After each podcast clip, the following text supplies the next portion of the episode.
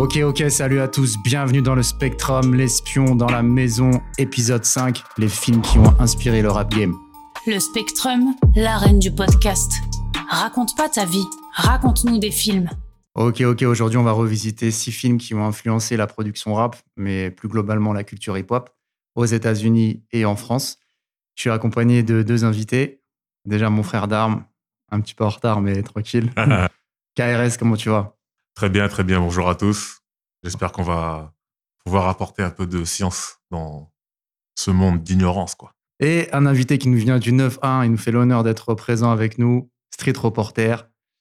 Que dire Disons-nous les choses. La récré, Blackout Radio. Ah, frère, il est, il est sur tous les fronts. Il met même des, euh, carrément des posts où il dit que dormir, ça fait du bien. en mode somnambule, toujours actif. Et voilà, il est avec nous. Donc, on a, on a l'honneur de le recevoir aujourd'hui. Bouba, comment ça va? Ça va et vous? Oh, Je suis vraiment ravi d'être là. Et on est dans la ville d'un des membres de 45 scientifiques. Donc, euh, c'est normal qu'il y aura de la science là. C'est normal. là. Toi-même, tu sais, frère. Mhm. 9-2 Nanterre. Aïe. 9-2, 9-1. La connexion, elle est là. Exactement. Donc, on va commencer directement sur du très très lourd. Voilà, Do the Right Thing de Spike Lee, sorti en 1989. Et on s'écoute tout de suite un extrait. Deux Siciliennes. Quand tu viens ce salle, c'est sans musique. Sans rap, sans aucune musique, sans musique, sans musique. Capisci? Tu comprends?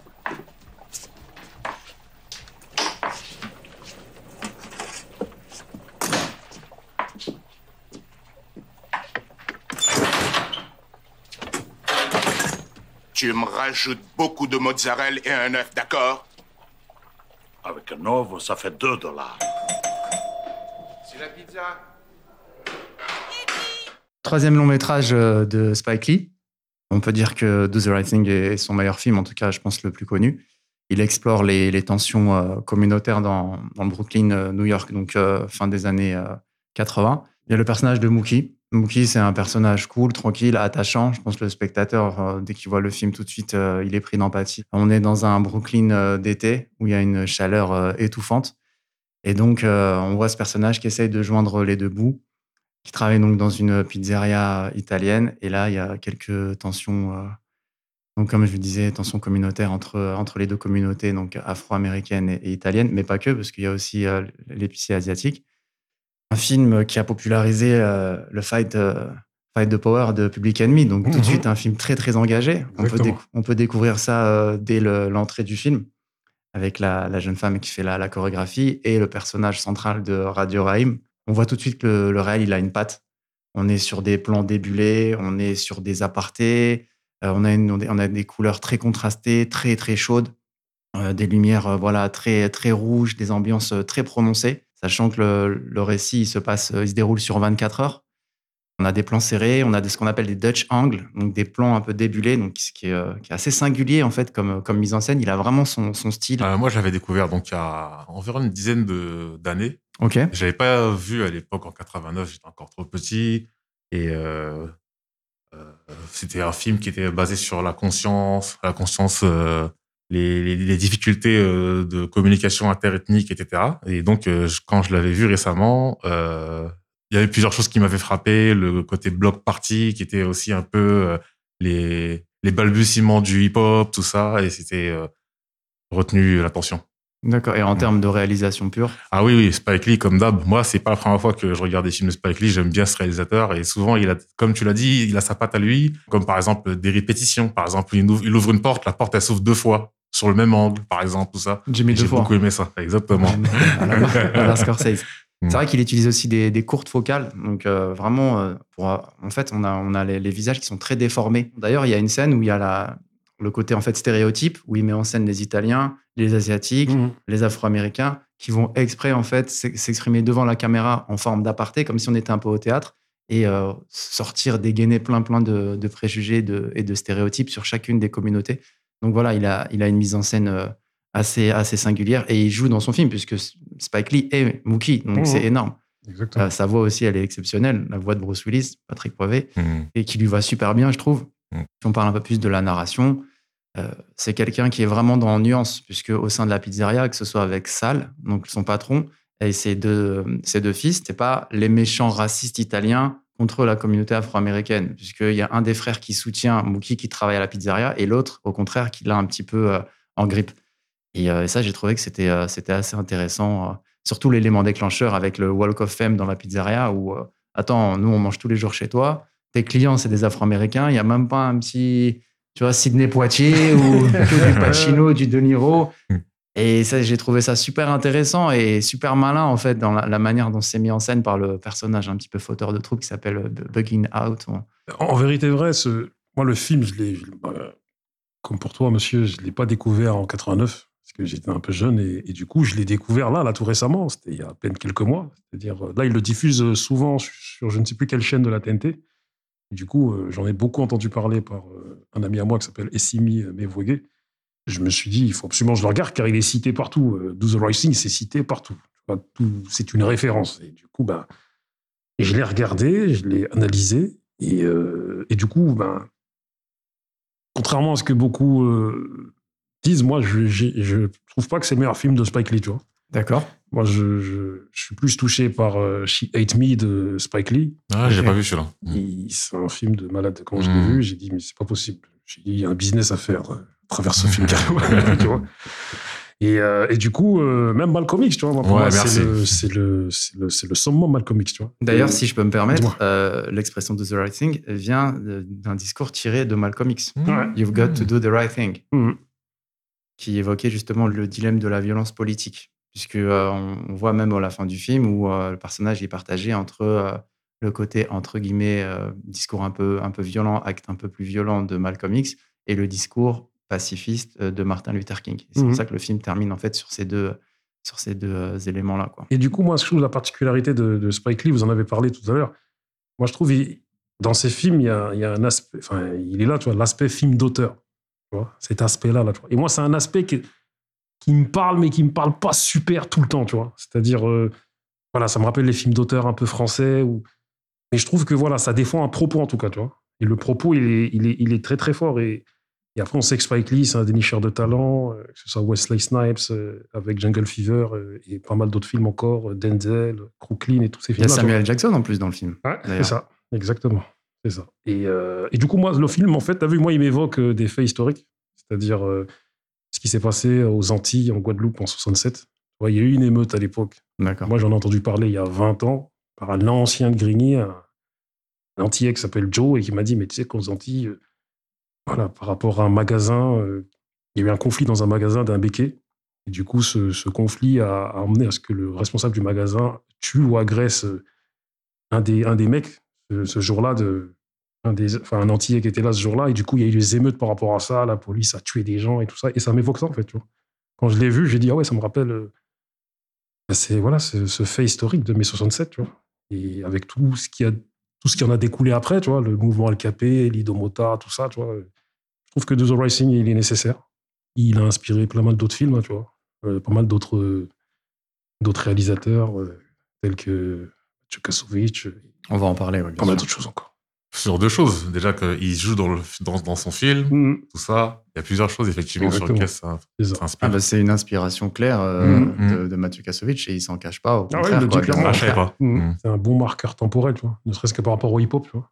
Euh, Big Enemy, euh, et qui, qui- qui est bien valorisé dans le film. Et, et on voit hein, même les, les tenues vestimentaires, la musique qu'il y a dans Le le, Ghetto film, Blaster. Le Ghetto Blaster. C'est ce film-là qu'il a, à mon sens, popularisé. C'est vrai. Exactement. C'est arrivé après avec HIP, HOP, Sydney et tout. Mhm. Mais voilà, Radio Ray, avec son Ghetto Blaster, c'est c'est un symbole fort en fait. D'ailleurs, l'acteur qui tient le Ghetto Blaster, me semble-t-il, il est mort euh, euh, l'année dernière, il me semble. D'accord. Euh, Radio Ray, Ray, justement ouais, me semble-t-il. D'accord. Ok, ok. Il Ah, je est- savais pas. Il est décédé l'année dernière, il me semble. Et en termes de justement de d'apparat vestimentaire, on parle aussi à un moment donné de Jordan contre un mec en, en vélo. Et là, tout de suite, ça part en, ça part en vrille. Donc, il y avait. C'est vraiment un film précurseur et, Ouais. et très malin. Et Parce que tu parles de Jordan, mais il me semble que c'est à la même époque où, où, euh, où Spike Lee a fait sa pub avec Jordan, me semble-t-il. Je crois que c'est. Je vois, je vois bien de laquelle tu parles, avec Voilà. sa casquette relevée comme ça. Voilà, c'est ça. Mhm. Et, et- et- bah, ça a été en quelque sorte révolutionnaire pour euh, les gens ici de minorité aux États-Unis où ce film-là sort, la pub avec Jordan, un noir qui est valorisé. euh, enfin, on est encore à l'époque où c'était un peu compliqué, hein, tu vois. Bien sûr. Quelques années après que Michael Jackson, euh, sur le premier noir, a passé sur MTV. euh, Non, on était sept ans après, tu vois. Ouais. On va dire que l'histoire était en route. euh. Exactement. Et euh, il y a d'autres euh, inspirations. Notamment, il y a un morceau de Ice Cube qui s'appelle Turn Up the Radio, où on peut entendre justement la, la diatribe raciste euh, de, de John Turturro, donc, qui, joue, euh, qui joue Pino. Donc voilà, c'est un, un sample, en fait, un extrait. Et comme tu dis, euh, le film il a inspiré pas mal, en tout cas, d'élan euh, revendicateur. On pourrait peut-être aussi sortir Naughty by Nature Mhm. par la suite. Très, très bon film, Do the Right Thing, qu'on peut traduire par Fais le bon choix. fait le bon choix, fait les choses de manière juste. Ok, on va terminer sur une petite anecdote. Il faut savoir qu'initialement, Spike Lee a- avait approché euh, De Niro Mhm. pour euh, interpréter le rôle de Saul. Donc celui-ci avait lu le script, mais euh, il avait euh, finalement décliné la proposition. Et donc c'est Danny Aiello qui finalement a endossé le rôle, et on peut dire qu'il l'a plus que bien fait, puisqu'il a carrément été nommé aux Oscars cette année-là. On va passer au deuxième film. J'annonce un- un sacré morceau. Et moi, je suis Hector. Et moi, Tony. Tony Alors, Omar dit que tu es OK. oui. Oui. Omar est OK. OK. OK. Alors, tu as le pognon? Toi, tu as la cam Oui, j'avais la cam, mais je l'ai pas ici, sur moi, maintenant. Je, je l'ai là tout près. Non, t'es apuré. Moi, j'ai pas non plus l'argent. Je l'ai mis tout près aussi. Mais où? Dans la voiture. Non, non, pas dans la voiture. Non? Tu me dis où? Où tu l'as mis, ta cam Pas loin.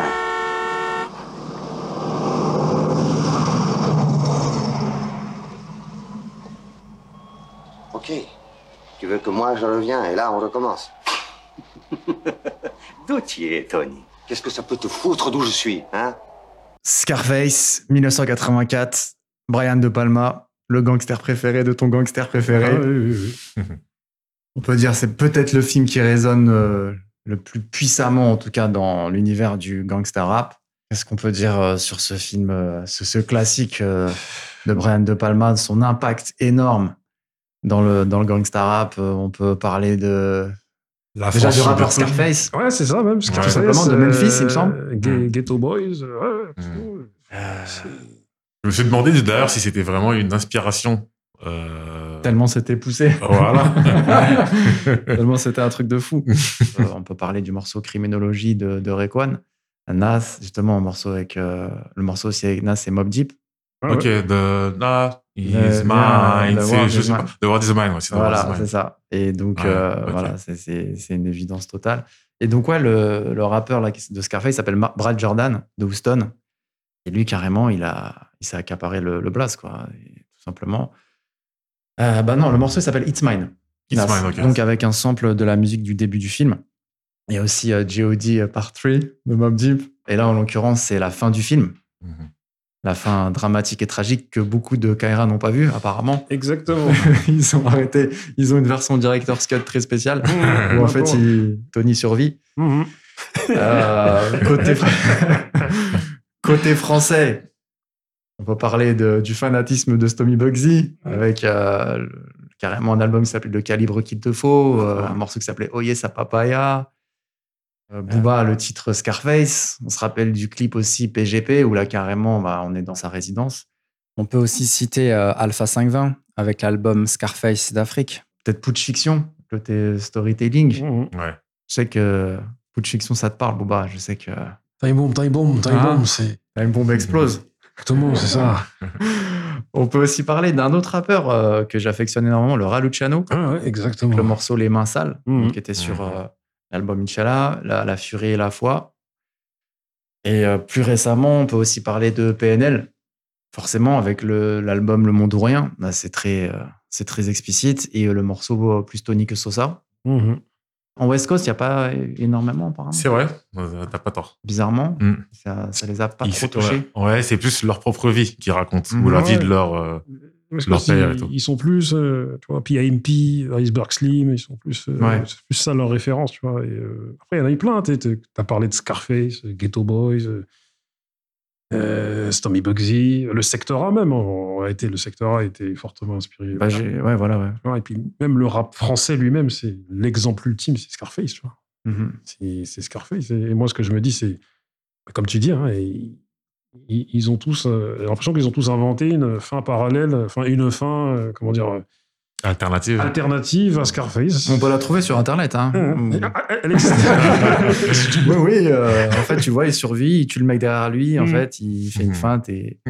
Non, non, c'est ah ouais, c'est un, c'est un bail, hein, c'est un délire. Et du coup, tu as vu, euh, en vérité vraie, euh, l'homme a fini le, le nez, dans la, le nez dans la coke. Et, et au, fil, au, fi- au fur et à mesure du, du film, au fil des scènes, il devient de plus en plus sombre. C'est ça, c'est la descente. C'est la descente aux enfers. C'est la descente aux enfers psychologique, Mhm. alors que c'est la montée, l'élévation euh, matérielle. Et c'est ça, en fait, la- le gros parallèle qui est intéressant, c'est que en termes de, de, de valeurs, de système de valeurs, le mec carrément il dégringole, même si à la base c'était pas non plus un exemple euh, de, de, de, valeur, on va dire, d'éthique. Mais bon, parce qu'il y avait quand même aussi tout un background avec euh, le fait qu'il était là-bas, comme il le dit, dans l'île, où c'était très compliqué pour lui. Voilà, pour tous les ressortissants comme ça euh, cubains, ils prenaient très très cher. Donc c'est pour ça que c'est un réfugié politique. Mais, euh, mais voilà, donc effectivement, c'est intéressant de mettre en parallèle ce côté euh, élévation, entre guillemets, évolution matérielle, et en même temps euh, dégringolade jusqu'à même euh, abattre son, son meilleur Ah. Et C'est bien symbolisé par euh, sa phrase, hein, que beaucoup de gens ont samplé, hein, les, mains, les mains faites pour l'or, euh, alors qu'elles sont dans la merde, tu vois, comme Mhm. je le disais, tu vois. C'est ça. Ça m'évoque aussi, euh, enfin, je crois que c'est l'époque où on a commencé à, à, à ériger en héros des méchants, tu vois. Mm. Ouais. Au, au même titre que quelque chose qui n'a rien à voir, mais qui peut y ressembler, la série Dallas avec J.R. Ewing, tu vois, où les méchants, on a commencé à les, Glorifié. à les glorifier, alors que le mec, il devient un grand trafiquant de drogue, en fait, tu vois. Mhm. Super trafiquant de drogue, euh, il s'embrouille avec Sosa, Sosa, il lui fait payer à la fin. Et du coup, c'est le- l'exemple ultime du rap, mais pour moi, c'est un exemple ultime euh, illégitime. Bien sûr. parce qu'en vérité vrai, il y a d'autres- héros à glorifier, tu vois. Parce que le Mhm. mec, il a fini euh, cocaïné, tu vois. On- c'est nous qui le disons ici, tu vois. Même les rapports qu'il entretient avec sa sœur à la Ouais. fin, où il pète complètement un câble. C'est complètement fou. Et euh, après, c'est vrai que quand tu es un peu plus jeune, euh, tu regardes plutôt euh, la carrière du gars qui part de, de zéro pour Ouais. arriver justement au sommet, comme on disait un petit peu d'une manière. Enfin, on s'en fiche un peu de la, de la manière, quoi. Ça, ça compte pas.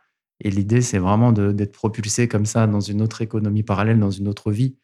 Après, en tout cas, au début du film, il a quand même des moments attachants Ouais, c'est clair.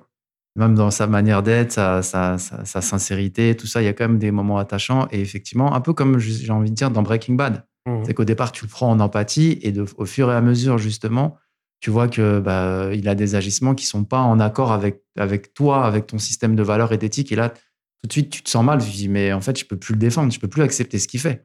Je peux plus cautionner ses, ses agissements. Autant quand il arrive et refuse de tuer le gosse, tu peux le comprendre. Donc c'est ce qui est justement, en fait, ce qui est là aussi, c'est une grosse ironie dramatique en termes de dramaturgie, c'est que le seul moment où il fait preuve d'éthique, c'est ce qui va causer au final sa perte. Mhm. Parce que c'est justement un milieu dans lequel tu te mets où il n'y a pas de place pour, euh, euh, pour, les sentiments. Voilà. Il n'y a pas de place pour les sentiments, il n'y a pas de l'empathie. Si tu ouvres cette porte, tu vas pouvoir brasser de l'argent et les mettre dans la petite machine avec le, le- le petit bruit là, euh, tu vois, que tout le monde euh, Mhm. fantasmait là, euh, le compteur de billets. Mais d'un autre côté, la part sombre de ça, c'est un peu comme un pacte avec Faust. C'est-à-dire que il faut mettre de côté euh, toute, euh, toute ton éthique ou toutes tes morales, tout, tes- tout ton système de valeurs. Et lui, il n'a pas accepté de tuer des gosses, comme il dit, euh, euh, pour justement tuer l'opposant politique là. Et bah, ça lui était fatal, quoi. Donc je trouve que ça, c'est quand même assez intéressant de mettre en, en perspective ce- cet événement, quoi. Clairement, c'est la glorification de l'entrepreneuriat sombre. En réalité, Scarface, tu vois. C'est Mhm. c'est ça, en fait, tu vois. Et, et- et- et du coup, c'est c'est super bien réalisé, super, super bien filmé. Le scénario, il est nickel.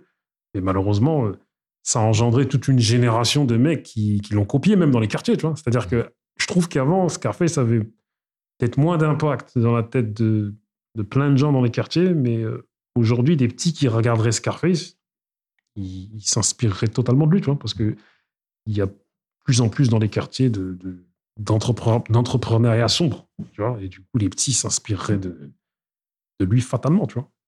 Parce qu'en fait, je pense que dans Scarface, il y a quelque chose qui, qui, amène au rêve aussi. Parce qu'en fait, euh, tout le monde peut s'identifier un peu à lui. C'est Mhm. quelqu'un qui part de 0 100%, même moins que des gens qui pourraient être euh, nos petits. Et euh, avec son audace, avec... euh, voilà quoi, il, rentre aux États-Unis, il, il a peur de rien. Et Rien voilà. n'impressionne. C'est ça. Et il, voit même son ami se faire tronçonner la tête à côté de lui. Il voit des choses et tout. Et en fait, c'est, je pense que les jeunes d'aujourd'hui, ils s'identifient à lui dans le sens qu'ils ils se disent, ben, moi aussi, je peux devenir ça Mhm. en partant de peut-être euh, mieux que lui déjà. Mhm. Et ça donne des idées. La scène qui est gênante, c'est la scène du restaurant, là, où euh, il est avec sa femme, il est foncé, et à un moment donné, il se met à l'insulter. et- Ouais, quand il est saoul, en Ouais, fait. Et, là, il, il rentre, en fait, euh, dans une diatribe où il commence à faire un monologue Mhm. Et il parle, euh, enfin, il, il s'exprime euh, envers même les gens qui sont là dans le restaurant, envers sa femme, et il dresse comme ça un portrait. Et c'est là, c'est vraiment le début où tu te rends compte qu'il a, il a la chute et, en fait, il, il perd euh, peu à peu, en fait, conscience et, euh, et l'esprit. Et, et en fait, il est dans une fierté, dans une orgueil complètement démesuré. En fait, c'est un personnage, euh, c'est un superlatif, ce mec, en fait. C'est un personnage, c'est une émotion humaine, Mhm. mais dans le côté, comme tu disais, un peu, un peu sombre, un peu obscur, euh, où il peut déraper à tout moment. Et c'est exactement ce qu'il fait. Au fil de notre discussion, je me rends compte qu'en vérité, nos gars qui étaient dans l'entre- l'entrepreneuriat sombre de nos quartiers, ils ont dû s'inspirer de Scarface, mais à fond. À fond. C'est juste qu'il y en avait moins avant dans cet entrepreneuriat-là, tu vois. Ils ont dû s'en inspirer à fond parce que les mecs, ils, ben, ils étaient déter hein, dans leur truc de vas-y, euh, il nous faut des belles voitures, il nous faut ci, il nous faut ça, faut que, ouais, les litrons, les trucs, tout ça, là, tu vois. Mm. Et du coup, ce qui est marrant, c'est que, pour faire un petit enfin, pour un parallèle avec le hip-hop, on, sait que le hip-hop, euh, bah, les rappeurs sont toujours, euh, ont toujours, entre guillemets, idolâtré les mecs font des affaires. Et du coup, ils racontaient plus la vie des mecs qui font des affaires, à se faire valider par les mecs qui faisaient des affaires, les dédicacer dans des mixtapes, tu vois, aux États-Unis en tout cas.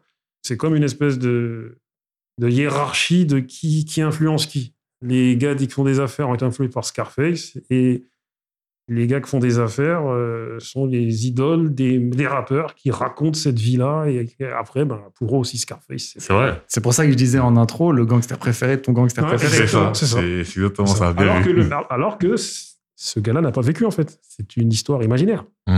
Bien sûr. Ah, Après, je sais plus si c'est inspiré de faits réels. C'est un, remake, hein, Hmm. Scarface. Il y avait un film Ouais, il y avait un film Scarface Scarface, dans c'est les ça. années, euh, Ouais, je dans les années 60 en noir et blanc et tout. Hmm. D'ailleurs, on peut le retrouver dans le, dans le DVD du film. Mais c'est un euh, remake, mais de, pas du, c'est pas tiré d'histoire vraie. De faits réels.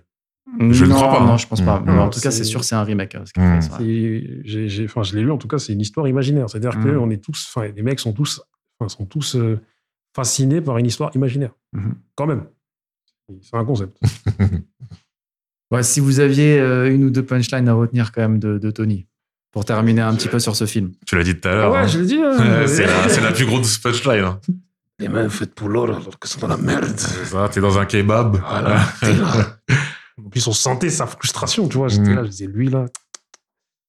Et Oh, yeah, ça KRS? papaya. Voyez, ça papaya. Mm.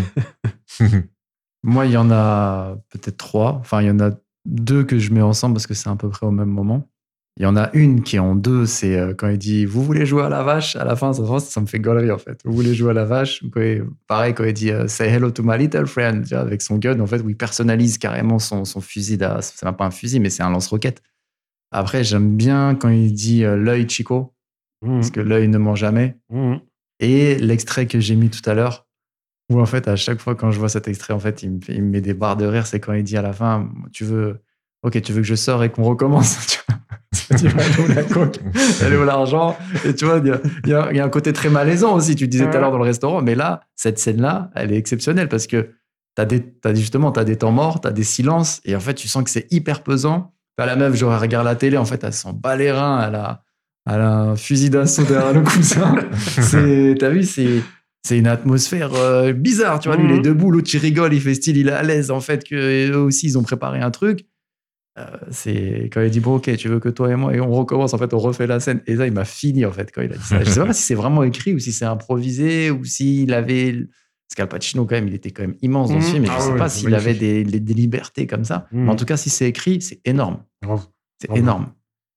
Je sais que c'est l'exemple ultime, euh, pour moi, illégitime de tous les rappeurs en France ou dans le monde, tu vois.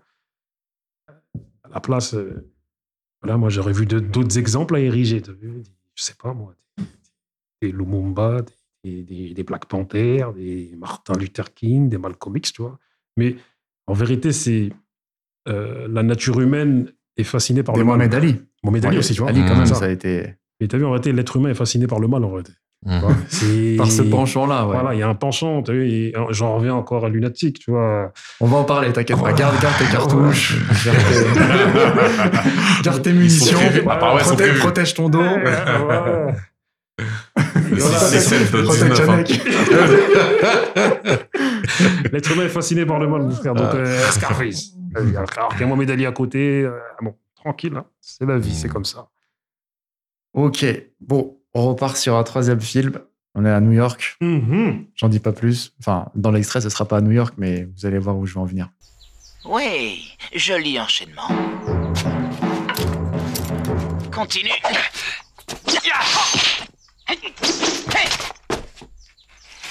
Frère, je vous ai fait mal? Sunday, j'ai encore mes deux sabres.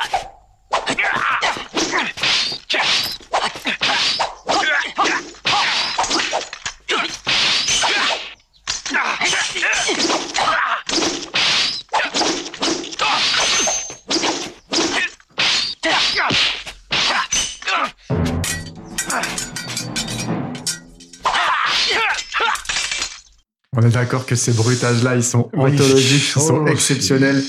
C'est des bruitages du, du vendredi soir sur M6 C'est ça. en 1995. C'est Quand- ça. Tu vois ce que je veux dire C'est De ce- tu te reconnectes émotionnellement avec ces, ces bruitages de jeux vidéo là, franchement, mais de clips passaient comme ça. Il y a toute une génération qui n'a pas connu ça. Mhm. Mais quand tu. Voilà, c'est énormissime. Donc, on parle de la 36e chambre de Shaolin, rien que le nom déjà. Donc, euh, réalisé par Chiang Liang Liu en 1978, donc film hongkongais. Et donc, il va mettre en scène Liu, euh, qui décide en fait d'intégrer un temple Shaolin et d'être euh, formé donc aux arts martiaux suite euh, à l'assassinat donc de sa famille par, par les Mandchous. Donc, on peut dire que les films de Kung Fu et le hip-hop, ils sont partenaires déjà depuis les années 80. Quand tu avais les danseurs, en fait, les B-Boys, ils dansaient, ils incorporaient des mouvements d'arts martiaux, en fait, dans, dans les battles. Je sais pas si c'est vraiment des katas ou autre, mais en tout cas, il y avait déjà cette, euh, cette connexion-là.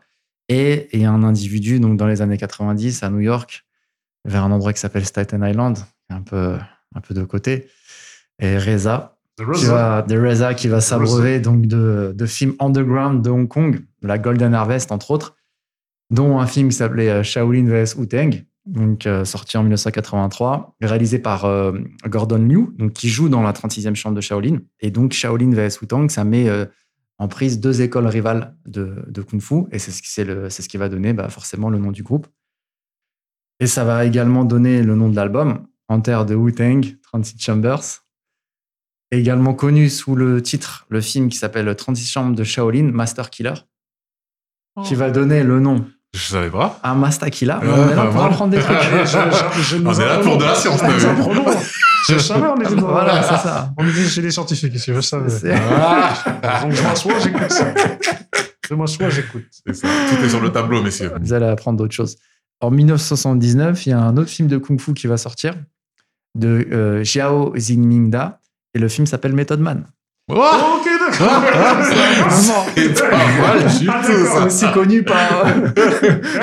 Voilà. Aussi pareil en 79 qui s'appelle Mad Mad Kung Fu et qui a un AKA. Et le film s'appelle comment?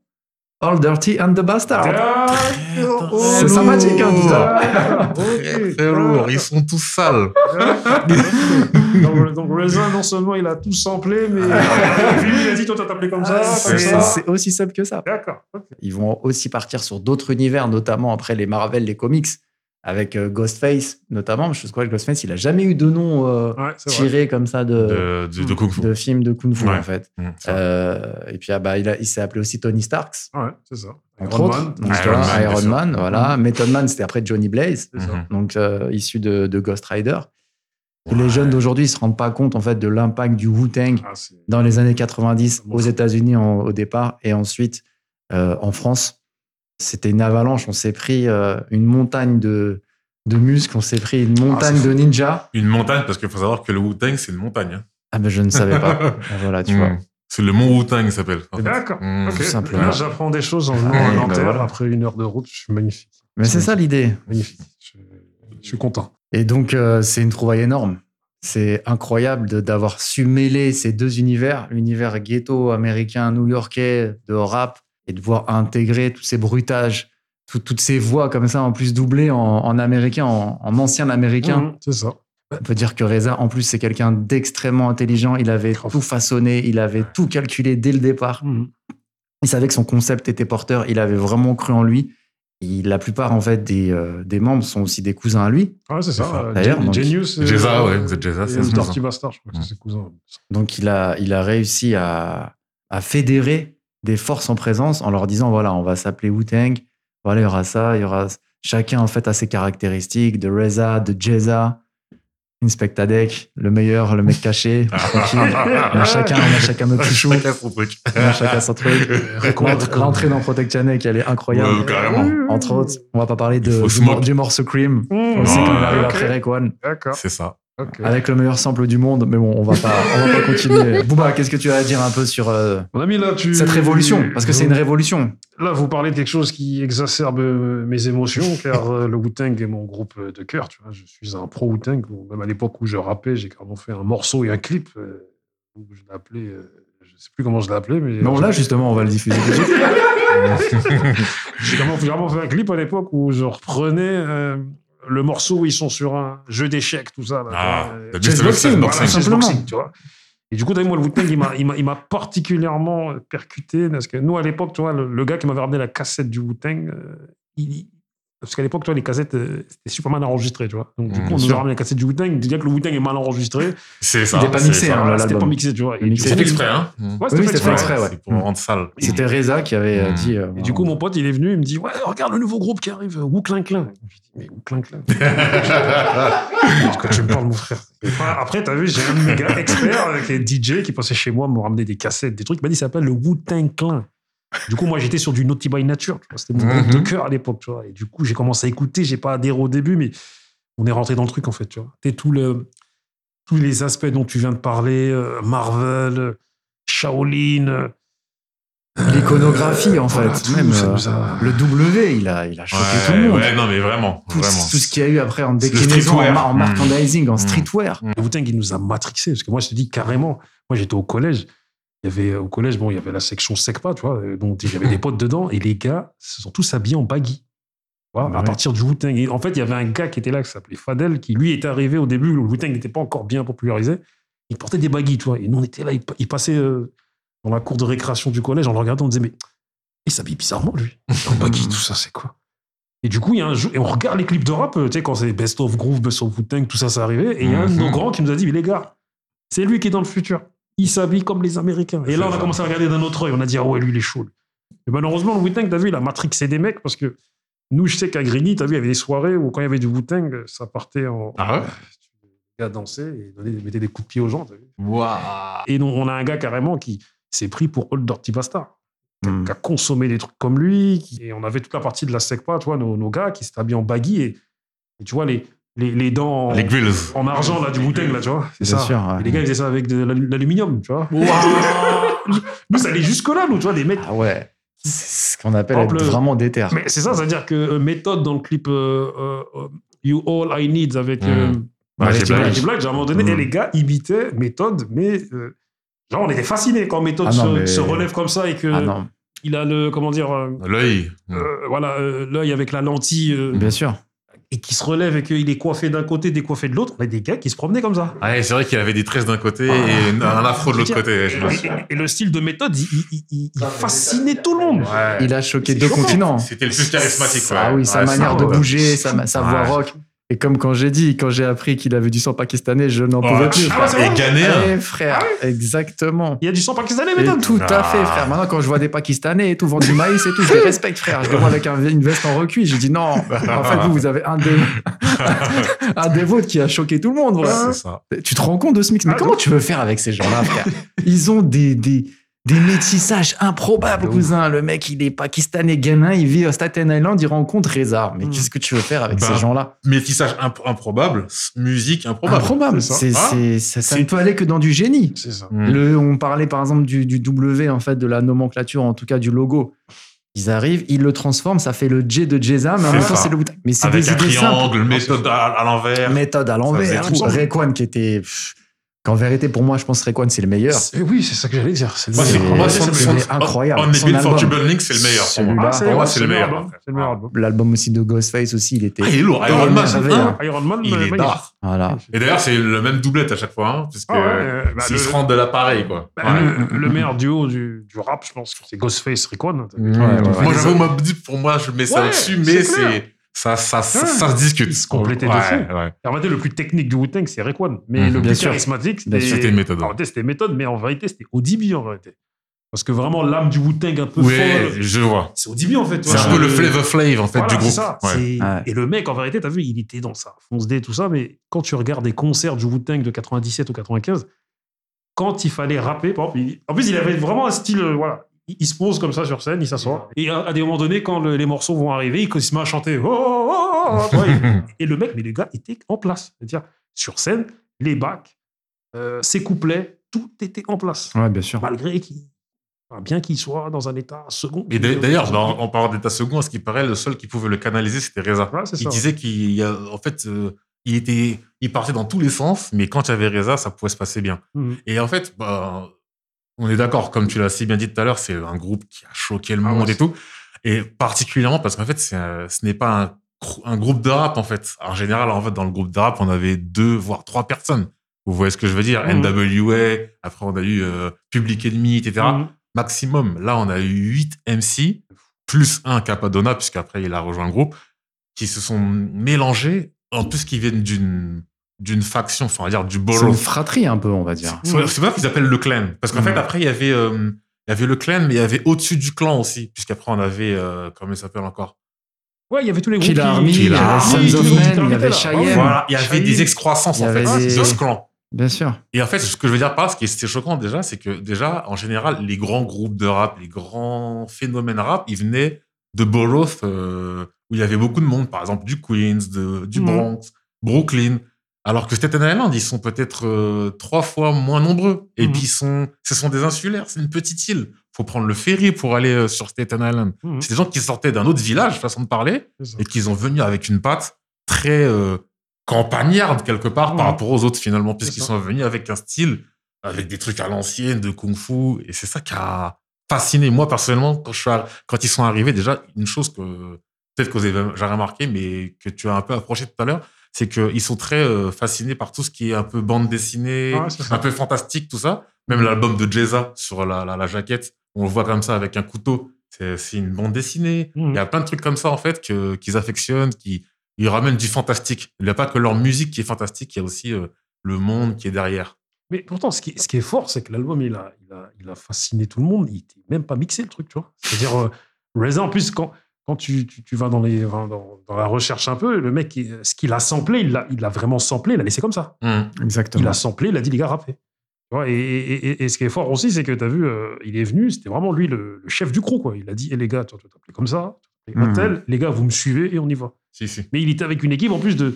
Les gars, c'était tous des repris de justice. Tu vois Euh, Ouais. Méthode, il l'a chopé pendant qu'il vendait son crack ou je sais pas où. L'autre, il l'a chopé carrément. Mais Ghostface, il portait un masque, Ouais. c'est pas par, euh, Mhm. par rapport au Covid. hein. Ouais, ouais.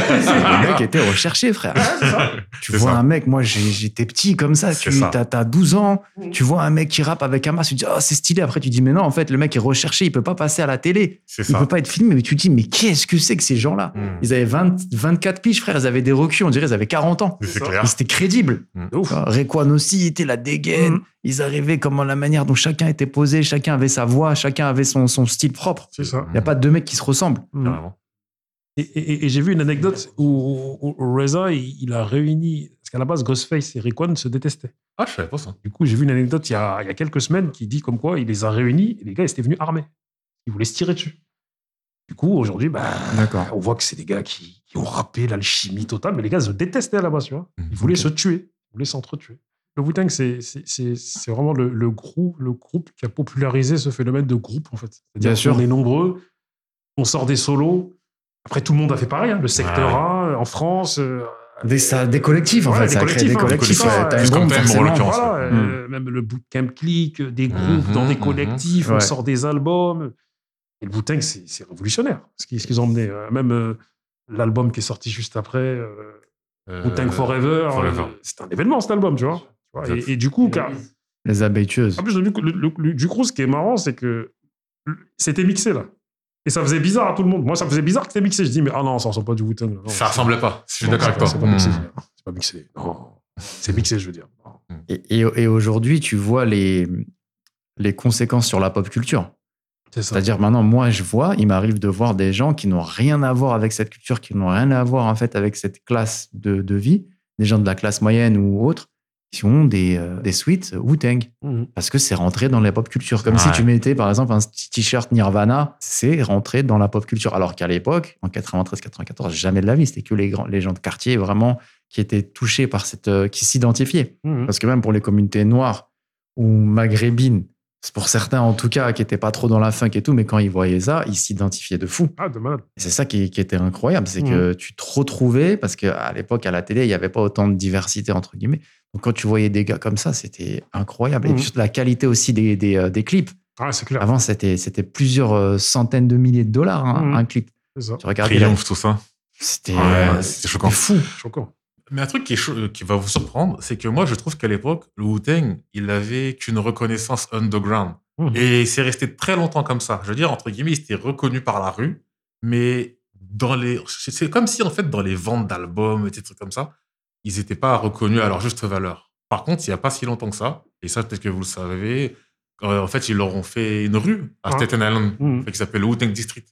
Ah, je savais pas. Ça a deux- il y a deux ans. Ils ont fait une rue pour- à, à leurs réfugiés et tout. C'est, ils le méritent, faut dire ce qui est. Ah ouais, c'est- Mhm. bah, déjà, ne serait-ce que tout le monde connaît Staten Island par rapport, par le Exactement. biais justement de, ça. du, grou- du groupe. Pour en revenir vite fait au film, euh, moi, je l'ai regardé hier. tu vois. Après, je me suis endormi devant parce que j'avais plus de force. Tu vois, mais quoi qu'il en 36e soit- chambre? Ouais, 36e chambre.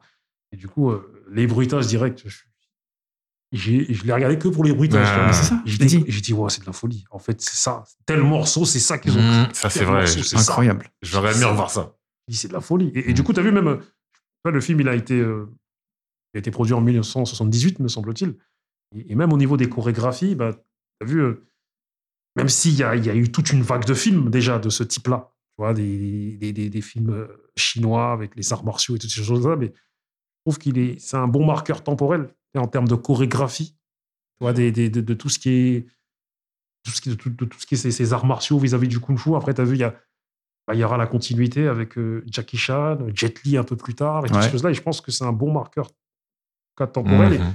Et, ce qui est marrant, c'est que tu as vu, même les imperfections aujourd'hui de ce film-là, euh, ça, ça, ça, ça, crée son charme, tu vois. Ça, fait son charme, tu vois, les- l'espèce de perruque euh, des- acteurs. c'est- pas mal foutu, mais c'est bien.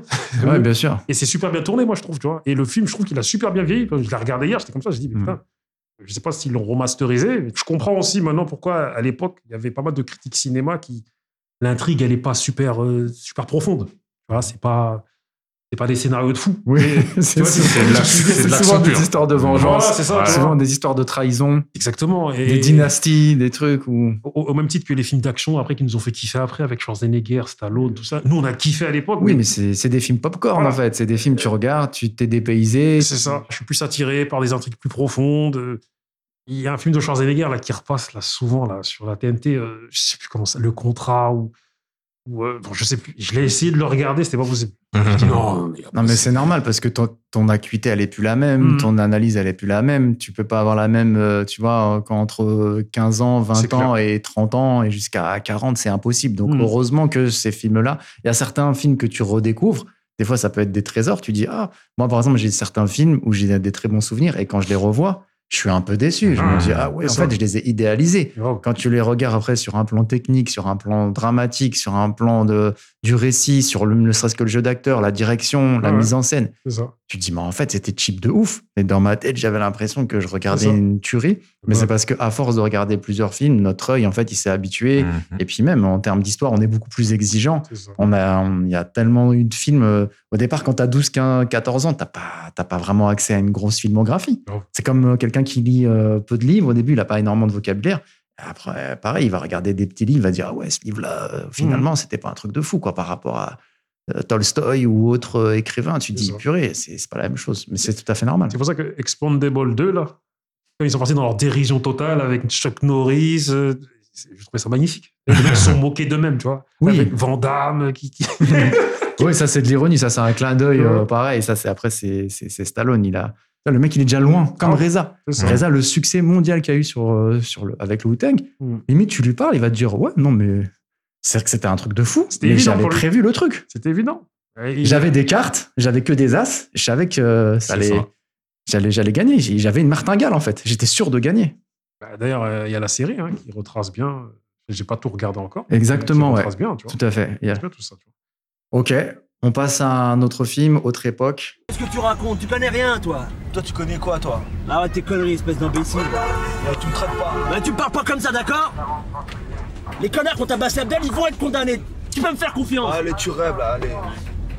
Les autres là-haut, ils sont, ils sont là simplement pour protéger Abdel et sa famille. Putain. Chaque fois, tu ramènes ta merde, là. Espèce d'imbécile, va. Tu mélanges tout. Les flics qui sont là-haut sont là pour protéger Abdel et sa famille, c'est tout. La majorité des flics dans la rue sont pas là pour vous taper, ils sont là pour vous protéger. Ah ouais, et qui nous protège de vous Il n'y a pas eu de VO Ok, ok. Retour en France, 1995. Mathieu Kassovitz, La haine. Donc, euh, on, a, on est plus sur les 25 ans du film. Donc là, clairement, un réalisateur euh, qui a comme pour influence euh, Spike Lee, entre autres, parce que l'action se passe sur 24 heures.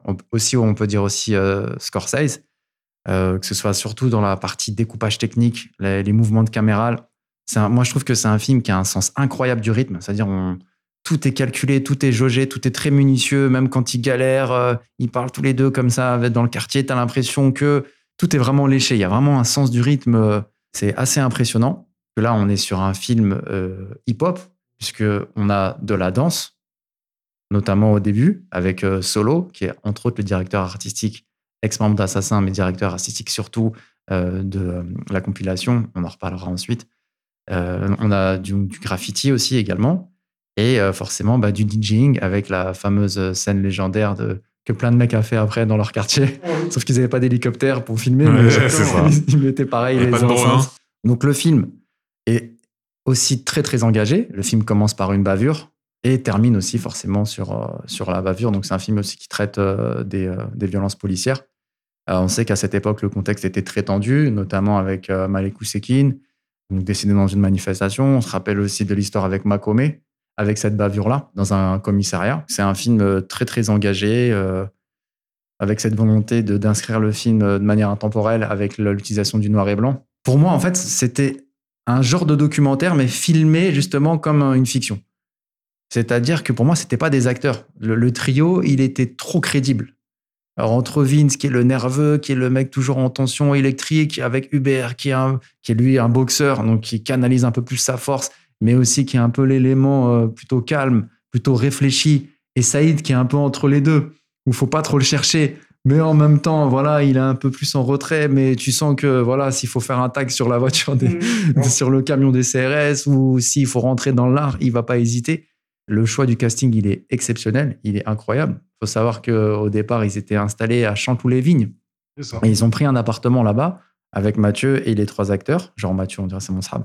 Mais Mathieu Kassovitz et les trois, et les trois acteurs pour justement, en fait, qui est euh, une, cette, cette, euh, s'imprègne. cet, esprit de, de camaraderie. Il faut impérativement qu'ils puissent se connaître les uns les autres. Et donc, ils ont répété, ils sont restés dans le quartier, dans la cité, ils se sont imprégnés de, de l'ambiance euh, du quartier à Chanteloup-les-Vignes. Je ne sais plus comment il s'appelle le quartier. Ça fait partie, en fait, du processus créatif et c'est ce qui a aussi donné la, pour moi, en tout cas, beaucoup de, de crédibilité. Donc, ce film, euh, il nous a, moi, il m'a beaucoup impacté. beaucoup plus que les autres films après qui, qui sont sortis. Peut-être après Rai par rapport à. par, par rapport à Sami la série, il croit que c'est un ouf. je sais de quoi, je sais, je sais. Je sais- je sais de quoi il parle, je sais de quoi il parle. Nous savons de quoi nous. J'avais en parlé tout à l'heure. Non, non, ne, soyons- ne d'Harry. so- ne soyons pas aussi cash. Parlons, parlons vôtre. cla- ne soyons pas aussi cash. Parlons, parlons calmement de, de Samy. et, euh, et donc, et donc, bah, par rapport à la prestation de Samy, qui pour moi aurait mérité clairement un César. Donc, Mhm. euh, après, il y a d'autres films où voilà, j'ai pas du tout accroché, comme moi, c'était pas craqué ou autre. Ouais. Bah, en tout cas, La haine et, et, et Rail par rapport à, à- à ça. Puis ça se passe à Garges-les-Gonesse avec mes cousins, voilà, la zone 4. Hum, Pour reprendre ce que tu disais tout à l'heure, ce que j'ai trouvé, c'est que il y avait un côté euh, réaliste en fait qui a été imprégné dedans, et je crois même qu'ils ont fait exprès. Parfois, ils bégayent et ils les gardent, les scènes où ils euh, se reprennent pas, tout ça, et ça donne vraiment un côté réaliste en fait. Moi personnellement, je trouve que euh, celui qui s'est le plus distingué, c'était euh, Tagmaoui, et plus que Vincent Cassel d'ailleurs, parce qu'en fait, il avait vraiment un certain jeu d'acteur. On dirait vraiment que c'était son personnage en fait. C'est quelqu'un qui est issu du 93, de, de la ville de Aulnay-sous-Bois. Il me semble. ouais. Aulnay, ouais. C'est ça, hein Il me semble. hein. Il faisait aussi apparemment des cours de, de comédie, mais lui, c'est un- c'est le seul vrai gars de quartier. Mhm. C'est C'est le vrai gars de cité. Et sa prestation était encore sublimée parce que justement, il vivait, lui, ces choses-là. Mhm. Ce qui va mettre après en avant par la suite, après, malheureusement, puisqu'on sait qu'il y a eu un- une dissolution, un petit peu des conflits un peu internes dans, dans le groupe, ce qui est très dommageable. Mm. Pour souligner ce que tu es en train de dire, c'est que d'où le fait qu'effectivement, le- on a l'impression que le film est ancré dans une réalité, c'est qu'ils ont tous les trois leur, leur vrai prénom. Mhm. C'est ça. Cette impression de réalisme et notamment le fait que- qu'ils vont pouvoir, euh, enfin, par le biais donc du scénario, parler de d'autres thèmes. Il n'y a pas que le thème de la bavure policière. Mm. Il y a aussi d'autres thèmes où les jeunes de quartier ou autres, mais ils peuvent s'identifier. Par exemple, la solitude. quand ils- Parce qu'en fait, ils galèrent hein, la plupart du temps. Ils marchent, ils sont dans les escaliers, ils sont dans leur quartier. Il ne se passe pas énormément de choses en vérité. Parfois, ils parlent même pas. Voilà. la misère affective, sexuelle, quand ils arrivent euh, dans la, la galerie d'art, là, euh, cette scène-là, justement, avec Saïd Tagmeoui, c'est incroyable. Cette scène, pour moi, c'est une de mes scènes préférées avec la Mhm. scène où il pétale l'autoradio. Mais euh, quand il lui dit, mais tu veux qu'on parle de quoi? Donc euh, voilà, il y a, il y a d'autres thèmes sous-jacents où les jeunes de quartier pouvaient s'identifier. euh. Ce film aurait été assez grignyisé parce que dès les premières scènes, il y a des scènes d'émeutes à Grigny avec des gens que je connais très bien, portant des, des, des- des outils permettant de, de- d'affronter- la police. Mais bon, D'accord. quoi qu'il en soit, voilà, c'est ça. Tu vois, il y a des premières scènes, en fait, tu vois, c'est des scènes de Grigny. Et nous, on regarde- on- quand on a regardé ce film-là, on dit, c'est lui, c'est lui avec les cocktails. Ça, c'est énorme. Et, et du coup, tu vois, même. euh, Pourquoi je dis même, euh, c'est vraiment grignyisé ce film, c'est que à Chanteloup-les-Vignes, là où ça a été filmé, en fait, euh, c'est le même architecte qui a Grigny. Émile. Émile Ayot. Et, euh, et du coup, quand tu vas à Mais ici aussi, bizarrement, Ah, ouais, avec c'est ça, les mais- touraillots. Voilà, Nanterre Ouais. aussi, Mmh. exactement. Voilà. C'est ben, voilà, ben, pareil. voilà, ben, on vient de boucler la, La boucle. la boucle. Voilà, exactement. Ouais, Pablo semble- Fontenelle. ouais. Allez, Pablo, voilà. c'est- Je regarde. J'ai carrément, j'ai j'ai pris des vidéos, j'ai envoyé ça à un mec de Grigny. J'ai dit, les gars, regardez comment ça ressemble à Grigny. Du coup, euh, Copier-coller. copier-coller. Pour en revenir à la haine, en réalité, moi, à sa sortie, j'ai pas kiffé le film. D'accord. Et euh, en fait, j'avais du mal à cerner. euh, il n'y a pas d'action dans le film. tu vois. Et j'avais du mal à, à cerner l'intrigue des galériens qui se promènent dans la street. J'étais là, je me disais, mais je ne, je ne comprends pas euh, l'engouement pour ce film. tu vois. Et du coup, on était plein, Ok. nous, hein, en fait, à, à pas avoir. euh, à pas avoir kiffé ce film, tu vois. Hum, c'est intéressant. Et plus de dix ans après, avec un autre regard et avec une autre expérience de vie, le film, il nous a frappés. C'est-à-dire que, en fait, c'était nos vies à un instant T. C'est-à-dire qu'en fait, euh, 95, dans les années 2000, entre 2000 et 2005, j'ai re-regardé ce film. En fait, c'est un truc de fou. Ils ont filmé nos moments d'ennui. C'est-à-dire, c'est exactement. Et c'est pour ça que nous, on n'avait pas kiffé au début, tu vois. On se disait, mais, mais le mec, il galère. ouais. En fait, c'est. Enfermé à Paname, enfin, enfermé. euh, Enfermé dehors. voilà, qui sa mère enfermé dehors, tout ça, comme ils disent. euh, c'est, nous, on a, déjà, on a déjà été coincé à Paname, t'attends le prochain train, tu galères dans la street, tu t'assois, il y a un mec qui te raconte une histoire, Ouais, dans les toilettes, là. voilà, dans, dans les toilettes, ou même euh, Ouais. quand le petit parle beaucoup, là. On ils sont assis sur le banc Voilà. et puis là, tu, tu, tu vois, il raconte son histoire, il s'en bat les reins, Vince, mais il écoute. Mais ça, on l'a, tous vécu. Tu vois, et en fait, c'est la journée. mecs qui te kidnappent. On sait ce que c'est, nous. Exactement. ah, tu sais même pas à quel point on, on saisit exactement cette, euh, C'est ça, et et t'as vu, c'est- cette c'est façon de voir. c'est la galère, l'ennui, les rigolades, le squattage, euh, les soirées dans lesquelles t'es pas invité. Pareil, on a déjà marché dans des trucs où t'es pas invité, t'y vas, et puis t'acceptes pas. Et puis... Pour ça, l'exclusion sociale, comme je disais, c'était un ça. des thèmes aussi. Ouais. La galère, l'exclusion sociale, euh, la, la misère affective. Ça dresse vraiment le portrait d'une génération à un, à un temps T, même s'il y a encore plein d'éléments qui sont au- aujourd'hui encore d'actualité. Moi, je sais que dans les années 2000, quand j'ai arrêté l'école et que j'étais un peu dans des moments sombres, euh, il y a un adage que j'avais lu qui disait Ne rien faire, c'est succomber à toutes les tentations. Et quand j'ai vu ce film, ça m'a ça m'a renvoyé à ça, en fait. Ça l'a incarné, ouais. Voilà, c'est-à-dire, euh, quand tu fais rien, tu peux succomber à tout. Ouais, l'adage, c'est euh, l'oisiveté et la mère des péchés. C'est- vraiment ça, en fait. Mhm. Quand tu fais rien, tu. Tu fais rien, tu as juste envie de. et moi, je trouve que Vince et Saïd, ils ont un très bon jeu. Tu vois, euh, et par contre, Cousin Hub, je le trouve un peu en dessous. Selon moi, t'as vu? Mhm. C'est un peu le menzo de la FF, quoi. du- J'ai- J'irai pas jusque-là. Je te- si ça vous, il habite à Évry, pas loin de chez nous. Moi, Moi, franchement. Hubert, j'ai bien aimé. Moi hein. aussi, j'ai bien aimé, franchement. En fait, en fait, pourquoi je le trouve un peu en dessous? Je vais nuancer un peu mon propos. J'ai l'impression que c'est un mec qui sort du théâtre. Tu sais, qui sort de- Mmh. et, et du coup, j'ai l'impression que lorsqu'il il- comment dire, qu'il joue dans la haine, il joue comme il joue au théâtre. Mhm. D'accord. C'est l'impression que ça va donner. Ok, moi, tu vois. ok. Et je- du coup, voilà, quand tu joues au théâtre, c'est pas la même chose. Enfin, Bien c'est- sûr. T'as pas le même jeu que quand tu joues au cinéma. Et j'avais l'impression que c'était ça. Et du coup, j'ai l'impression qu'il lisait son texte à des moments donnés. Enfin, je sais pas. En tout cas. Ouais, ça, bah, ça faisait vraiment ça. Et même récemment, je l'ai regardé, ça m'a encore fait ça, tu vois. D'accord. Euh, Ah oui, comme quoi c'est c'est Ça a clair, c'est perduré. Mhm. théâtralisé, ouais, quoi. C'est ça. Ok. Et, et du coup, ça faisait moins naturel que Vince ou, ou Saïd. Ouais. Les mecs, c'était vraiment l'attitude Ah ouais, je te, de l'époque. je te coupe pas ta cheveux. Ouais, ouais. Tu vois ce que je veux dire Ouais. Et ouais, on est enfermé dehors, mais Ah comment ouais. ça, on est là? Il a, Saïd Tagmaoui. Mais même Saïd, quand il est avec l'autoradio et qu'il y a Vincent Lindon, Mhm. un des premiers rôles de Vincent Lindon, Mhm. où il, il dit c'est le. Il dit dégage, casse-toi et tout. Ils sont en train de. C'est le bleu, c'est le rouge. Maintenant, c'est le bleu. L'autre, tu lui dis mais ouais, c'est celui-là, c'est le bleu. Ah voilà, toi, t'es un bon. Alors deux secondes Ouais. avant, il était en train de lui dire dégage, casse-toi. Ça, c'est un truc typiquement de quartier. Ah, c'est ça. Ouais. Tu passes comme ça du coq à l'âne, tu passes tout de suite. euh, De se trouver des alliés, en fait. Voilà, de se trouver des alliés, c'est Mhm. de tout prendre à la légèreté, mais en même temps, ça peut partir en vrille n'importe comment et Et- n'importe quand. Et ça, c'est ce côté-là. Donc, ouais, ouais, c'est très bien retranscrit. C'est la vie de cité. Et, et pour, et pour vite faire en venir à Rai, tu vois, on en a parlé, tu vois. Euh, Le rail, la, la musique. euh, ouais, la, Le la rap, musique, on est dans le rap. C'est le film qui m'a inspiré le rail. En fait, t'as vu, il y, a- il y a eu des tentatives de la haine. Je sais pas si Rai il est sorti avant ou après la haine. Tu vois, je, je, je sais plus. Mais en tout Il cas, est sorti après, ouais. Après, voilà, il est Ouais, sorti après la de haine. Thomas, et, Thomas Gilou, 96, je dirais peut-être, non et je trouve qu'il y a, il y a- réalisateur de La Vérité si je mens. hein. et je trouve qu'il y a des tentatives comme Rai où ma cité va craquer où c'était pas. C'était pas, c'était, c'était pas trop ça. T'as vu après un grand big up à monsieur Sami Nasri parce que je trouve que SO. c'est, c'est un grand acteur. Mm. Je l'ai vu récemment, enfin il y a quelques temps. Il revenait avec une pièce de théâtre et, et- et- et grand respect à lui pour, euh, pour son jeu dans Indigène avec tous les autres. Parce que magnifique. Mhm. Magnifique. Pour en revenir un peu avec la, la connivence, donc le lien qu'entretient le film avec euh, le rap, Hmm. on peut parler du seul morceau qui est, euh, qui est diégétique, donc qui est le morceau d'expression directe qu'on entend carrément dans le, dans le Mm. film, donc quand, quand ils sont en voiture. Mm. Euh, fait pas en couille. Voilà, tout à fait. Et là, je suis obligé de parler de la BO, qui est pour moi la meilleure BO de l'histoire du rap français. Carrément. C'est les morceaux, enfin, de Ministère Hammer qui ouvre le bal. D'ailleurs, euh, c'est un des membres du Ministère Hammer qui est sur la pochette. Euh, en passant par le morceau des Sages-Peaux, Bon baiser du poste, à même Sens Unique, Oh qui était en Suisse.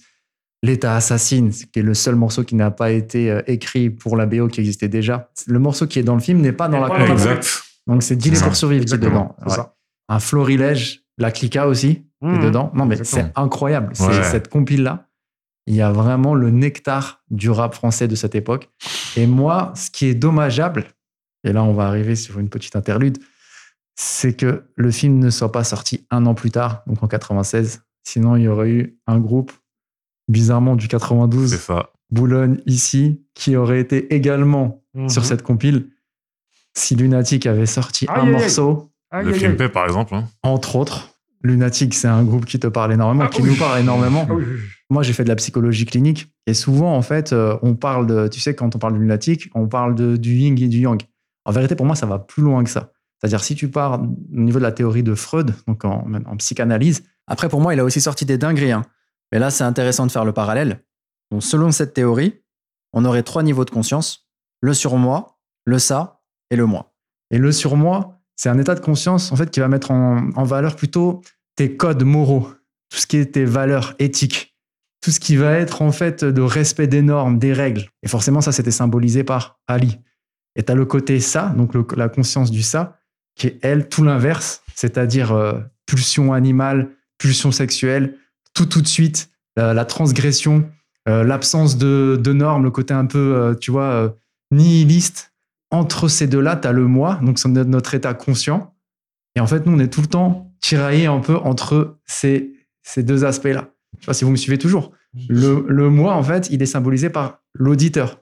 Du coup, quand il va écouter Ali, tu vois, l'air, l'oxygène qu'on respire, les codes, les valeurs, l'élévation, tu vois, Il y a une spiritualité. ça te parle, tu dis, mais il a trop raison. Et après, t'écoutes Booba, je veux une meuf matérialiste parce que, tu vois, je veux la ken tout de Mmh.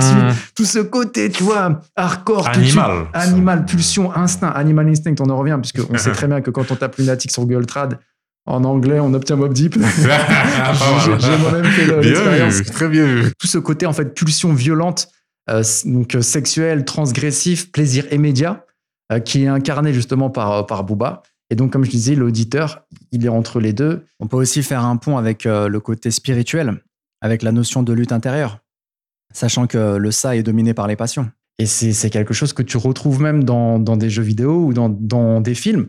La quatrième plus grande vente du monde en termes de jeux vidéo, c'est GTA V. Et GTA V, tu retrouves trois personnages. Tu retrouves Trevor, tu sais, le mec qui, qui a, qui a le, qui a le cou en fait découpé. Bah, lui, c'est pareil. défi. Lui, c'est un peu le ça. T'as le plus jeune Le Renoir. et t'as le, le daron. Voilà, et tu peux passer d'un personnage à un autre. Après, bien sûr, il y a tout le talent qui va avec, euh, de rockstar et tout ça. Mais tu retrouves encore ce, ce triptyque-là. Si tu regardes bien le film Les Dents de la Mer, Quint, c'est le, c'est le pêcheur et lui, c'est un dingue. Tu vois, il est tout de suite, il est dans, dans cette euh, impulsivité, il est dans tout, tout de suite, il est agressif et tout. Et à côté de ça, t'as le, le scientifique qui s'appelle Hooper, qui lui, qui est le respect des règles, des lois, tu vois, scientifique. nan, nan. Et à côté de ça, t'as euh, Martin Brody, donc qui est l'acteur principal, qui lui, qui, qui doit en fait le- les ménager, même quand ils sont dans le bateau, il est à chaque fois en train de les séparer. Il est tiraillé entre les deux, il essaye en fait d'arranger les choses. Et c'est un peu dans le concept euh, dont on parlait hein, la dernière fois en- de dissonance cognitive, quoi. Mhm. Mais les notions dont tu parles, j'ai enfin, étudié un peu de psychologie et les notions dont tu parles, je, je suis bien les avoir étudiées à une époque, tu vois. D'accord. et, et- et vraiment, euh, l'être humain est attiré par, euh, par, ce, par le ça. Et du coup, ben voilà, lunatique en est la parfaite illustration, tu vois. Et moi-même, j'avais un débat, parce qu'on a des débats sur Booba et sur euh, Lunatic euh, récemment, et j'ai posé la question à des mecs, j'ai dit, mais en vérité vrai, est-ce que celui qui n'aurait pas dû être, celui qui aurait dû être mis en avant dans un monde logique, ça aurait dû être Ali, en Mhm. vérité. Dans un monde Un- logique, dans un monde lo- très, très, très bon lyriciste. dans, un, hein, dans un monde logique ou dans un monde où Et Moi, j'avais un ami, son frère était un rappeur très connu, d'accord, du 92, et lui, il me disait, ouais, moi, l'album de Lunatic, Mauvais Oeil, il me dit, Mhm. je préfère la voix rocailleuse d'Ali, je préfère, euh, parce qu'il y avait des gens aussi qui charriaient un peu Booba avec le côté, là, il disait, il a un truc dans la bouche. Il avait des grilles, je pense, Et hein, en l'occurrence. Voilà, et donc, ceux, ceux qui, qui, qui répandent l'amour et ceux qui dépendent de la haine. C'est tu ça. vois. Euh, répandre, to spread, et dépendre, dépendre de la haine. C'est comme une drogue, c'est une addiction. La mode de lunatique, euh, moi je préfère Ali. hein, t'as vu, je suis clair et net. Moi, les couplets, moi Ali, quand je l'ai vu, quand je le vois, je lui dis, tous tes couplets, je les ai en tête. J'avoue. Tous. C'est, je dis, c'est des classiques, tous tes couplets. Mm. Et euh, il m'a fallu, bah, comme pour la haine, il m'a fallu 4-5 ans, 5-6 ans pour cumuler de l'expérience de vie et de la Mm. culture, pour comprendre les textes d'Ali. J'ai dit, frérot, c'est une fois que j'ai eu 26-27 ans, où je me suis intéressé, j'ai lu quelques livres, là, j'ai compris tout ce que tu disais. Des mecs comme, comme Ali, je les compare à. Je ferai un débat, un de ces quatre, sur. Pour moi, les plus grands lyricistes, c'est AKH, Lino et Ali, tu vois. Et, et peut-être d'autres encore, tu vois, mais Ouais. vraiment les gars dont l'écriture est technique et, et super compliquée et il faut avoir de la culture. Mhm.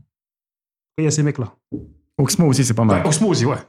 Les freestyles Bomb d'Oxmo, là. Mhm. Oh, faut, de- faut de la culture, hein. Je peux le dire. Autre chose à ajouter donc sur, euh, sur l'impact de la haine sur euh, la, la culture. euh, Ouais. C'est un film qui a beaucoup marché aussi, on n'en parle pas beaucoup, mais euh, même euh, en Angleterre par exemple. Ce qui est dommage avec la haine, c'est qu'il n'y ait pas de. Enfin, pas la suite du film, mais qu'on est en 2021 quand même, et il n'y a toujours pas de film à la hauteur de la haine. Mm. En 2021, il n'y a personne qui a- va te faire un film sur la cité, ou peut-être, euh, si, Les Misérables. T'as vu?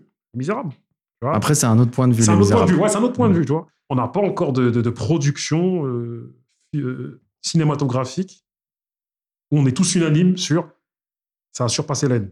On n'en est pas encore là. Et c'est dommage. On est en 2021 quand même. C'est dommage. Écoute, euh, on verra bien. hein. L'avenir Mm. nous dira. C'est ça. On passe au prochain film de la, de la liste. J'avais vu des tas de gens se faire tuer, mais je l'avais jamais fait moi-même. Faut dire que j'avais jamais eu de raison. Mais quand ils ont buté mon cousin, j'ai su que j'allais les tuer. Alors, négro, tu prends ton pied avec ma cassette, hein Ouais, j'avoue que c'est cool cette connerie. Ouais, négro. Mais quand même, parles que ouais. t'aurais mieux fait de me brancher sur ce coup-là, mec. Je t'aurais fait ça bien mieux. Oh merde, négro, ça ne regarde que moi, faut pas t'inquiéter. T'inquiète pas, je suis plus fort que Steven Seagal. Avec cette connerie, je vais être une superstar. Écoute, négro, je t'ai dit que je ne voulais plus que tu montes ce putain d'enregistrement. Mais pourquoi il faut que tu me gonfles chaque fois avec ça, mec? Il peut rien nous arriver. Ok? Ok Vous avez reconnu pour certains euh, le personnage euh, O-Dog, qui est le fils de caché de Tony Montana. Euh, Tony était avec à un moment donné avec une cubaine, mais bon. Bref. Ok, donc on est ici sur Menace to Society, donc réalisé par deux frères, Alan et Albert Hughes, sorti donc en 1993. Euh, Une version plus sombre, plus violente et moins optimiste qu'un film qu'on verra à la fin, donc le, le dernier de la, la liste, à savoir Boys in the Hood. Donc euh, on- là, on est face à deux anti-héros, donc Kane, qu'on a entendu là, qui est aussi dans un schéma de storytelling. En tout cas, ils étaient vus comme ça, et, ils sont décrits comme ça, en tout cas dans le film. Comme quoi, ils sont the, nightmares, les cauchemars de l'Amérique, euh, jeunes, violents et noirs, et ils s'en foutent en fait. Moi, j'ai trouvé que les 30 dernières minutes du film, elles sont très émouvantes. Euh, Il y a une dimension euh, de tragédie, de fatalité, parce qu'on sait en fait qu'au final, euh, Ken, il va pas partir à, à Atlanta avec euh, celle qui joue Ja- euh, Jada Pinkett. Ronnie, ouais. Avec le, le drive-by à la fin. Et, euh, et là où j'ai trouvé que c'était super fort en termes de, dra- de dramaturgie et, et même émotionnellement, c'est que en fait, on pense, on sait en fait que Ken va mourir, mais on se dit, on imagine que Odog aussi va prendre cher.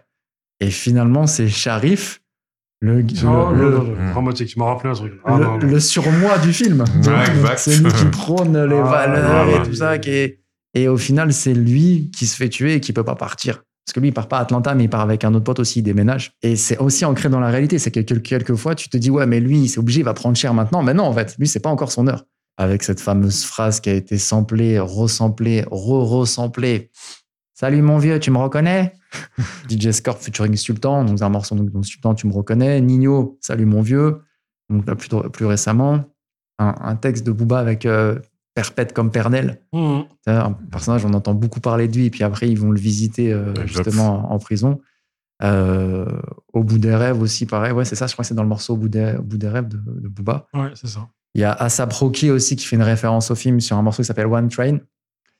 Euh, Brands Like I'm Hot Dog, tu vois. Et, euh, voilà. C'est un film qui a coûté 3 millions et demi et qui en a rapporté 30. Alors, moi, en fait, quand j'étais jeune, ce film, il m'a choqué parce que j'étais pas prêt, en fait, à avoir tant de violence. euh, J'étais pas conscient que dans le monde, il y avait vraiment tant de violence parce qu'il faut pas croire que ça, c'est que du cinéma.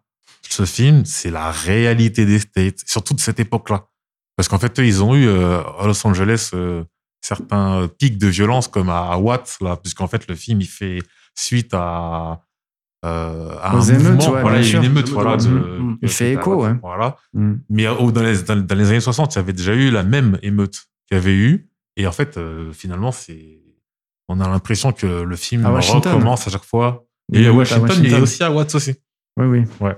Et, euh, j'étais pas prêt. Et moi, ce film, il m'a, je dis pas qu'il m'a pas plu, mais en fait, quand j'étais petit, euh, c'est un film qui me faisait peur, limite.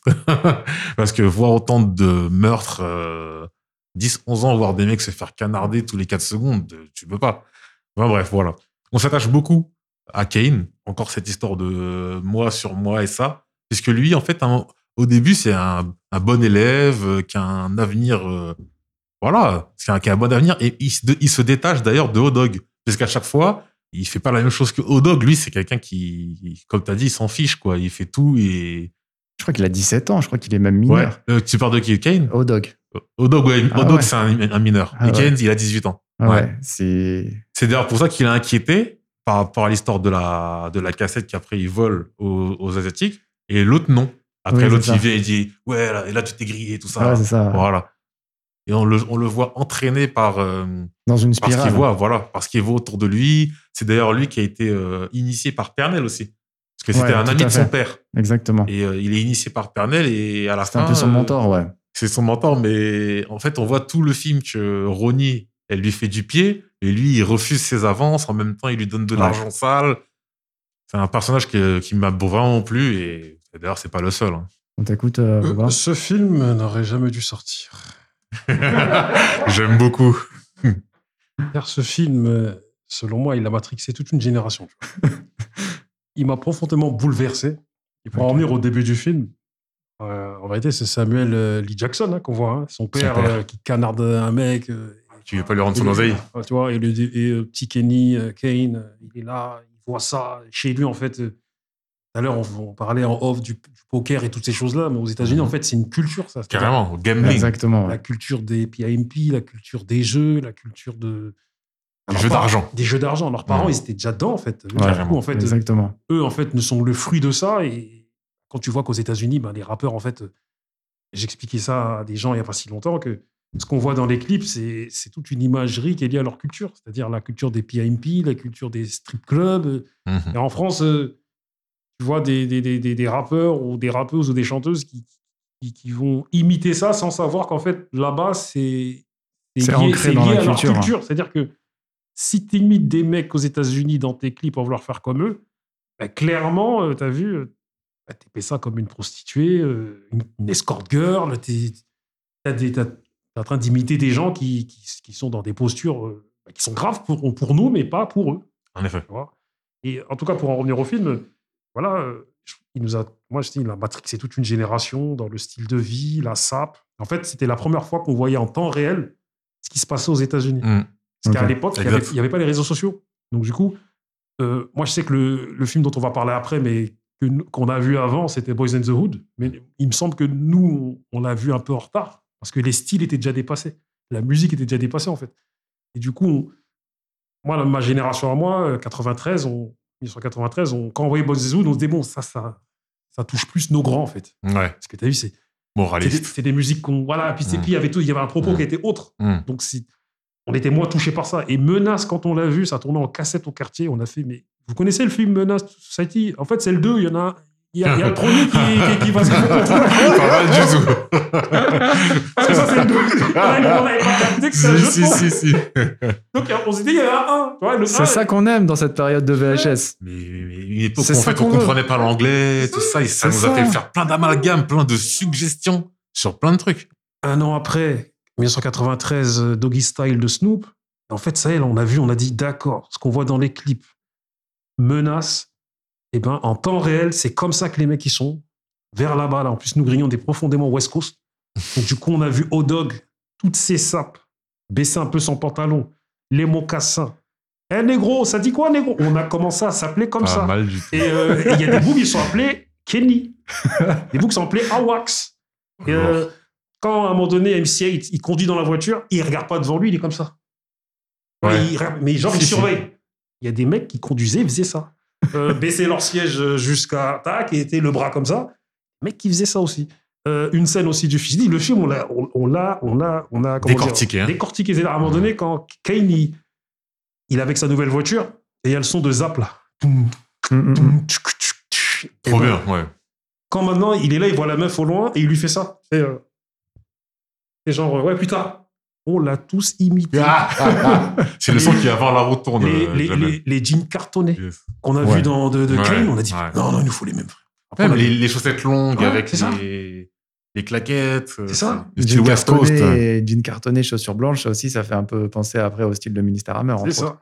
Arsenic et tout ça. Et- et- Mais ouais, vous êtes approprié en fait les mimiques du film, ça. la gestuelle, la, la façon d'où d'où se dire qu'à l'époque, il y avait des films qui avaient quand même un énorme impact. Aujourd'hui, il y a un florilège de films, mais en fait, tu as accès à tout avec Mhm. Netflix ou les plateformes de streaming, et j'ai l'impression que les films n'ont plus autant le même impact. Parce que ça. là, tu découvrais, et justement, euh, c'était c'était le début, en fait. Donc, euh, le film avait un réel impact sur toi. la scène où le frère de la meuf, euh, après qu'il s'est fait péter par Kane, et à un moment donné, il, il va voir ses potes et il court pour aller vers une voiture, il court comme ça. Ouais. non, ouais. non, il marche, il marche Ouais, comme il ça. marche, ouais, ouais, ouais, il marche. Et ben C'est- même. ça, c'est ça, c'est pas, C'est ça, c'est un des le- personnages secondaires. Voilà, c'est Il ça. m'a, il m'a parles comment il marchait. tu parles lui. du, du chef du gang euh, qui, fait, qui finit au à la fin Le frère de la sœur. Voilà, ouais. Voilà. Iléna, là. Ah, Iléna. Voilà. Et donc il m'a fini, lui. Donc- donc Comment Kane- il a donc- fait Donc Kane, euh, voilà, tu vois, il court comme ça. Ah ouais. Genre, vas-y, on va, on va faire notre plan, Ouais, on, va, on, va, les tuer. Si tu me dis qu'il y a des mecs qui ont couru comme ça à Grigny, j'en peux plus. Qui hein. couraient comme ça à Grigny. Extrêmement. Voilà. C'est-à-dire Extrêmement que- lourd. Et, et- et même euh, la, la scène de l'hamburger, là. Tu vois, oui, je te. Oui, commande-moi un hamburger, Oui, là, mais ou, celle-là, elle est ou ah, légendaire. celle-ci. Celle-là, elle est légendaire. elle est- elle est- ouais. elle est légendaire aussi, tu vois. Et, et, moi, j'étais en fait issu d'une équipe assez consciente. C'est-à-dire. Elle est samplée, hein, dans le, je crois, dans le morceau de Ministère Hammer Ça avec Don. Gineco. Ouais, Ouais, si, si, si. samplé, Bien vu, bien Si, vu. si. hein. Exactement. Et, et du coup, moi, j'avais une équipe un peu consciente. C'est-à-dire, euh, on avait fait nos petites bêtises, mais on était plus tranquille à faire du sport. euh, on était assez gentils, tout ça. Et du coup, après, ça a amené au fait que 7 ou 8 ans après, on a formé une assoce par rapport à l'Afrique, tout ça, tu vois. Mhm. Mais euh, nous, en fait, euh, moi et mes gars, on a été bouleversés par ce film par la fin.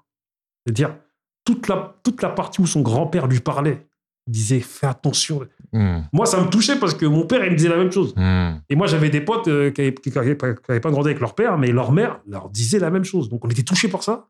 En fait, tout le côté violence, voilà, pour nous, c'est comment dire, ça nous a marqué parce qu'on s'est dit, enfin, enfin, on voit ce qui se passe aux États-Unis. Ok. Euh, mais la fin m'a profondément troublé. Euh, un mec comme Sharif qui se fait tuer, Ah ouais. Odog qui survit, Kane, t'es même la manière dont Kane il décède. Ah, c'est violent. Mais c'est violent. Il protège le petit, tout ça. Hmm. Au ralenti. Et puis, euh, il y a du sang qui sort de sa bouche. Elle est très bouche. violente, cette Elle scène. est super Ouais. violente, cette Ouais. scène. Hmm. En fait, nous, moi, moi et mon équipe, on a été- plus été troublés par la fin. On s'est dit, ah ben, faut pas faire de conneries, mon frère. Hmm. Mais le problème, c'est que dans les quartiers en France, parce qu'il n'y a pas que Grigny, hein, beaucoup de quartiers, c'est le- c'est c'est du mimétisme qui s'est passé. C'est-à-dire, O-Dog est devenu un super-héros. MC Egg, tous les mecs du Ouais. film qui ça joue au dé, ça- on a vu ce qui se passait là-bas, mimétisme. Un peu comme le- quand le hip-hop est arrivé en France, et ben ça on a vu Menace Society, on s'est dit, frère, il faut faire comme eux. Là, t'avais des groupes, moi, je me souviens à l'époque, ça, ça fait très très longtemps. Express D, C'est- Sléo. c'est Léo. Avec le jeu lance, lance les Lance dés. les. Non, mais c'est vrai. C'est pareil, en fait, des baggy, les- le truc des dés, pareil. Donc là, on revient à la, à la thématique, en fait, du, du sujet, quoi. C'est l'impact. Et, et du coup, ce, ce film-là, je te dis, moi, je trouve qu'il. Je le kiffe. Parce qu'il est super bien réalisé, il est super bien Et fait. franchement. T'as vu, il y a des émotions de fou. y a- Tout le monde joue super bien. c'est- Tout est nickel. Le film, il est perfect. Mhm. Mais malheureusement, il a eu un mauvais impact dans, dans l'ensemble des quartiers en France, notamment moi, ma, g- enfin, ma génération, qui je pense qu'est la vôtre. Les gens nés entre vas-y, 78 et, Et 85. 85, ouais, Voilà. on va dire, ouais. Hmm. et ben, ça nous a matrixé.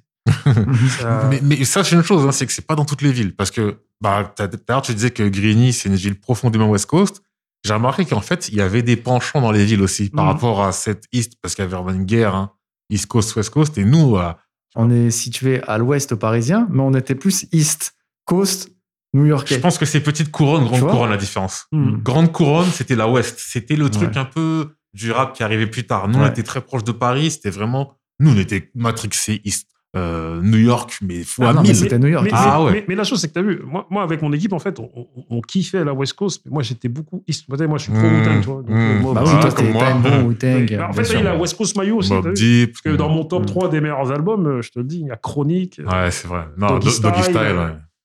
Et Chronique 2001, tu vois. C'est Si, si. c'est magnifique, tu vois. Et, et- et du coup, C'est clair, hein, je et- et du coup, c'est paradoxal parce que Mhm. c'est violent aussi. Mhm. Ce qui se dit, c'est ils ont démocratisé euh, la violence verbale, les insultes, les armes et tout ce qui va avec, tu vois. Mais Mais parce que c'est bien fait. voilà, C'est tout simplement ça. Ouais. et, malheureusement, on en revient à notre ça, il est attiré par ça.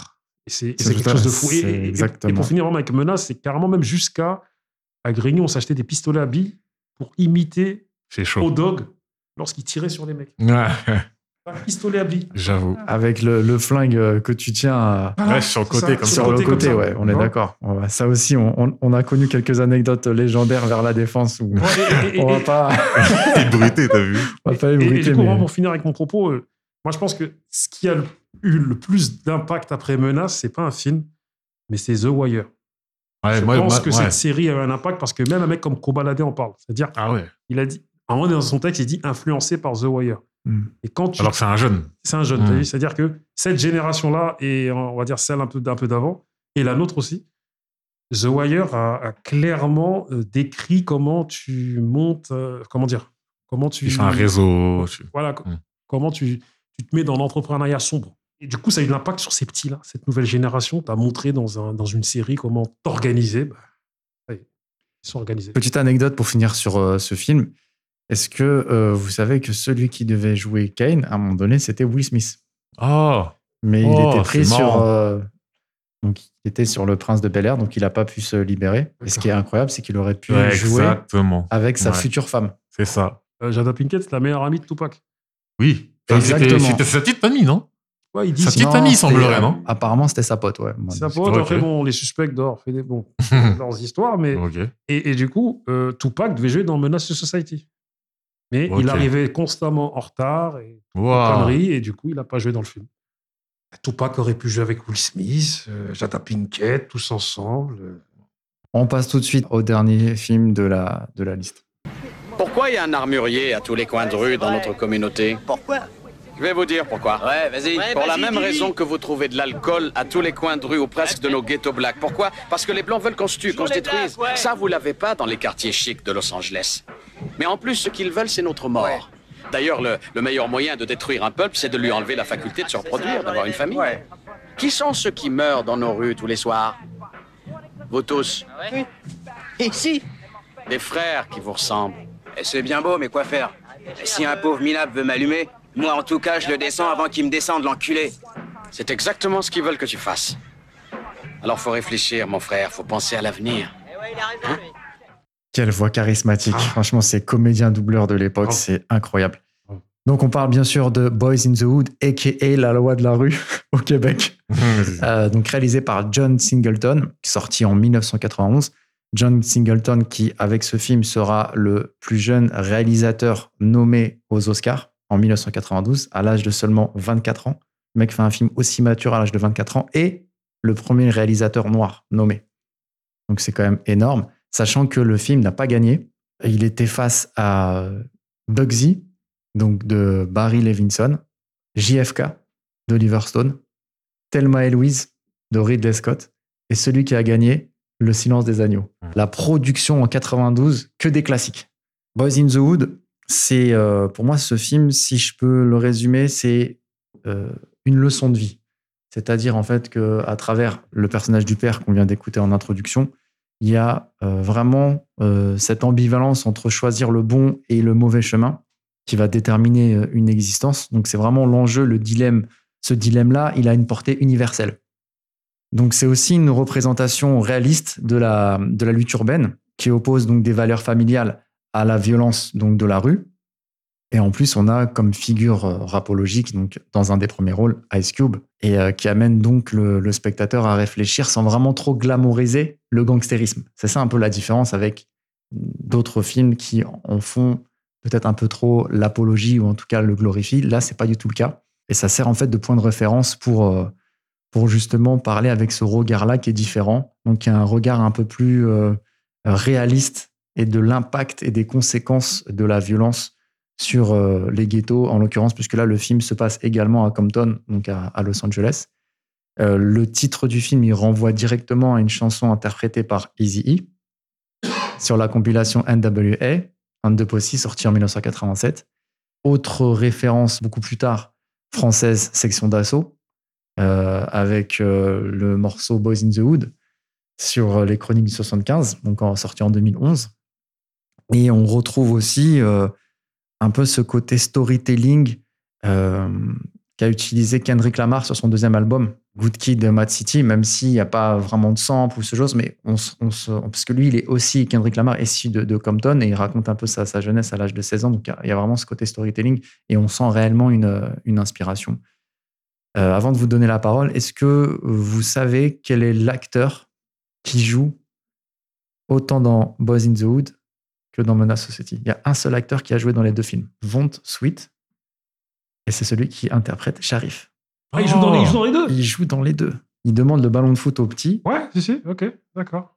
Et euh, tu vois, et, et c'est le même acteur. C'est Vont Sweet. Et là, pareil, rôle de composition. Parce que là, il joue un gros hagar, tu vois, un mec qui, qui embête les petits. Et bah, dans l'autre, Sharif. C'était compliqué de le savoir parce qu'il joue très très peu. C'est vraiment au début du film et c'est une petite scène. Je crois qu'il y a aussi un son de Caris aussi qui s'appelle Boys in the Hood aussi. Ah, peut-être, ouais.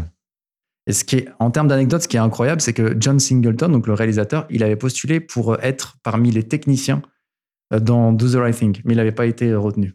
D'avoir ses propres objectifs et de se dire, bon voilà, j'ai pas été retenu, c'est pas grave, je vais faire mes propres Mhm. choses, et qu'au final, après, le mec, il s'en tire avec ce film-là, c'est c'est quand même incroyable. Autre anecdote euh, qui vraiment ancre le film dans une réalité, c'est qu'il y a un porte-parole des Bloods. Donc, euh, comme on sait, les Bloods et les Crips, les, deux gangs euh, rivaux euh, connus donc, à Los Angeles.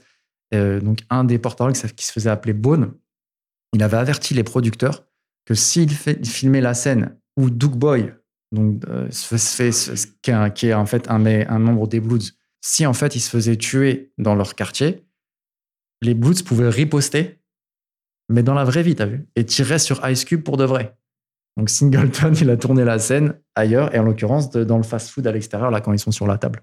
Ça te donne en fait un- une idée de l'état d'esprit de l'époque, qui était vraiment gangréné par, euh, par les gangs, et ce qui a donné après la- les morts de qu'on connaît de, de rappeurs comme euh, Tupac, euh, Mhm. Biggie, tout ça. Donc Mhm. c'est vraiment ancré dans cette réalité qu'aujourd'hui, ça paraît, euh, ça paraît fou, quoi, pour des jeunes d'aujourd'hui. Mais c'était la réalité de l'époque.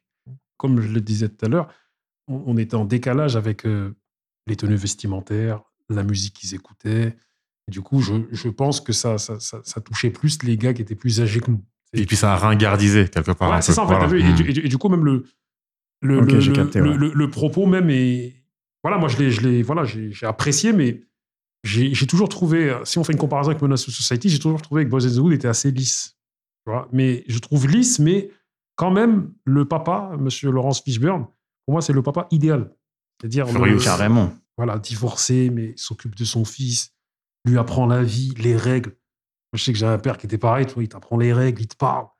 Du coup, je, voilà, c'est ça, ça, ça, ça- je pense que ça a fait du bien à, à cette communauté noire aux États-Unis d'avoir un père responsable qui parle à son enfant.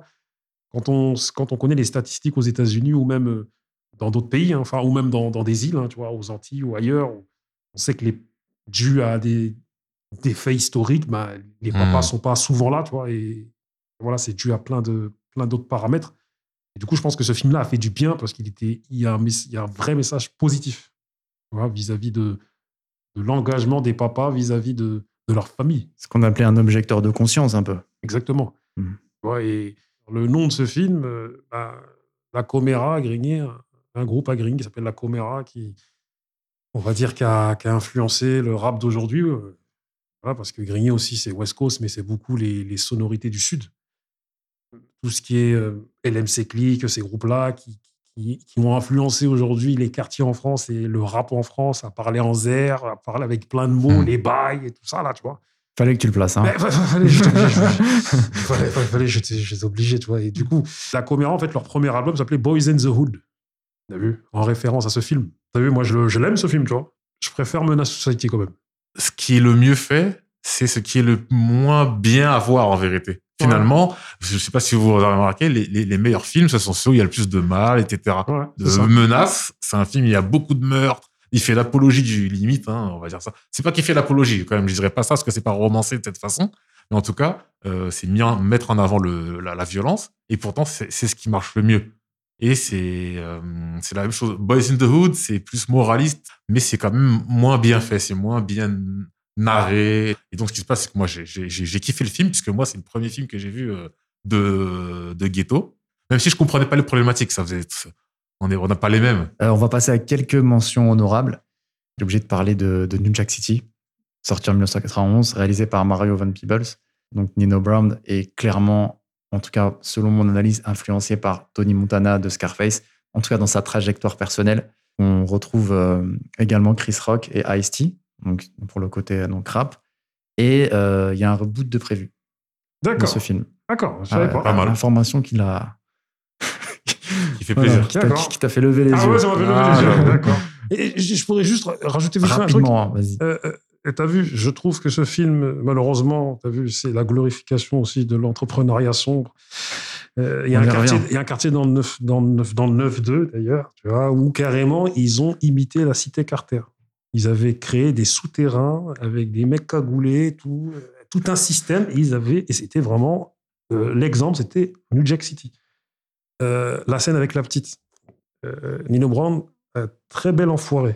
Elle a marqué cette scène. ouais. Ah ouais, mais de fou malade. Moi, c'est.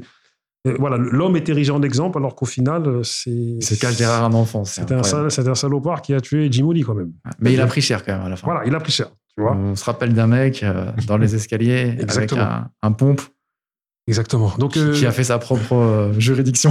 c'est ça.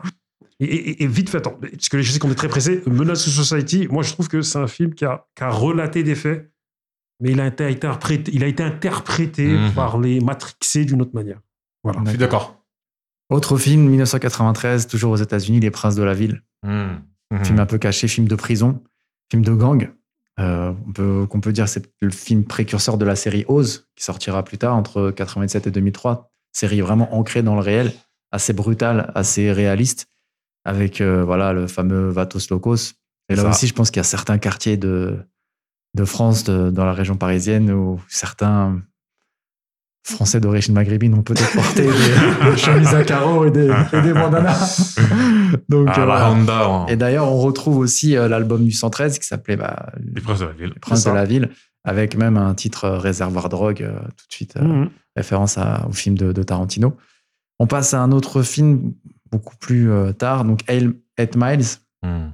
2002, de Curtis Hanson avec euh, Eminem.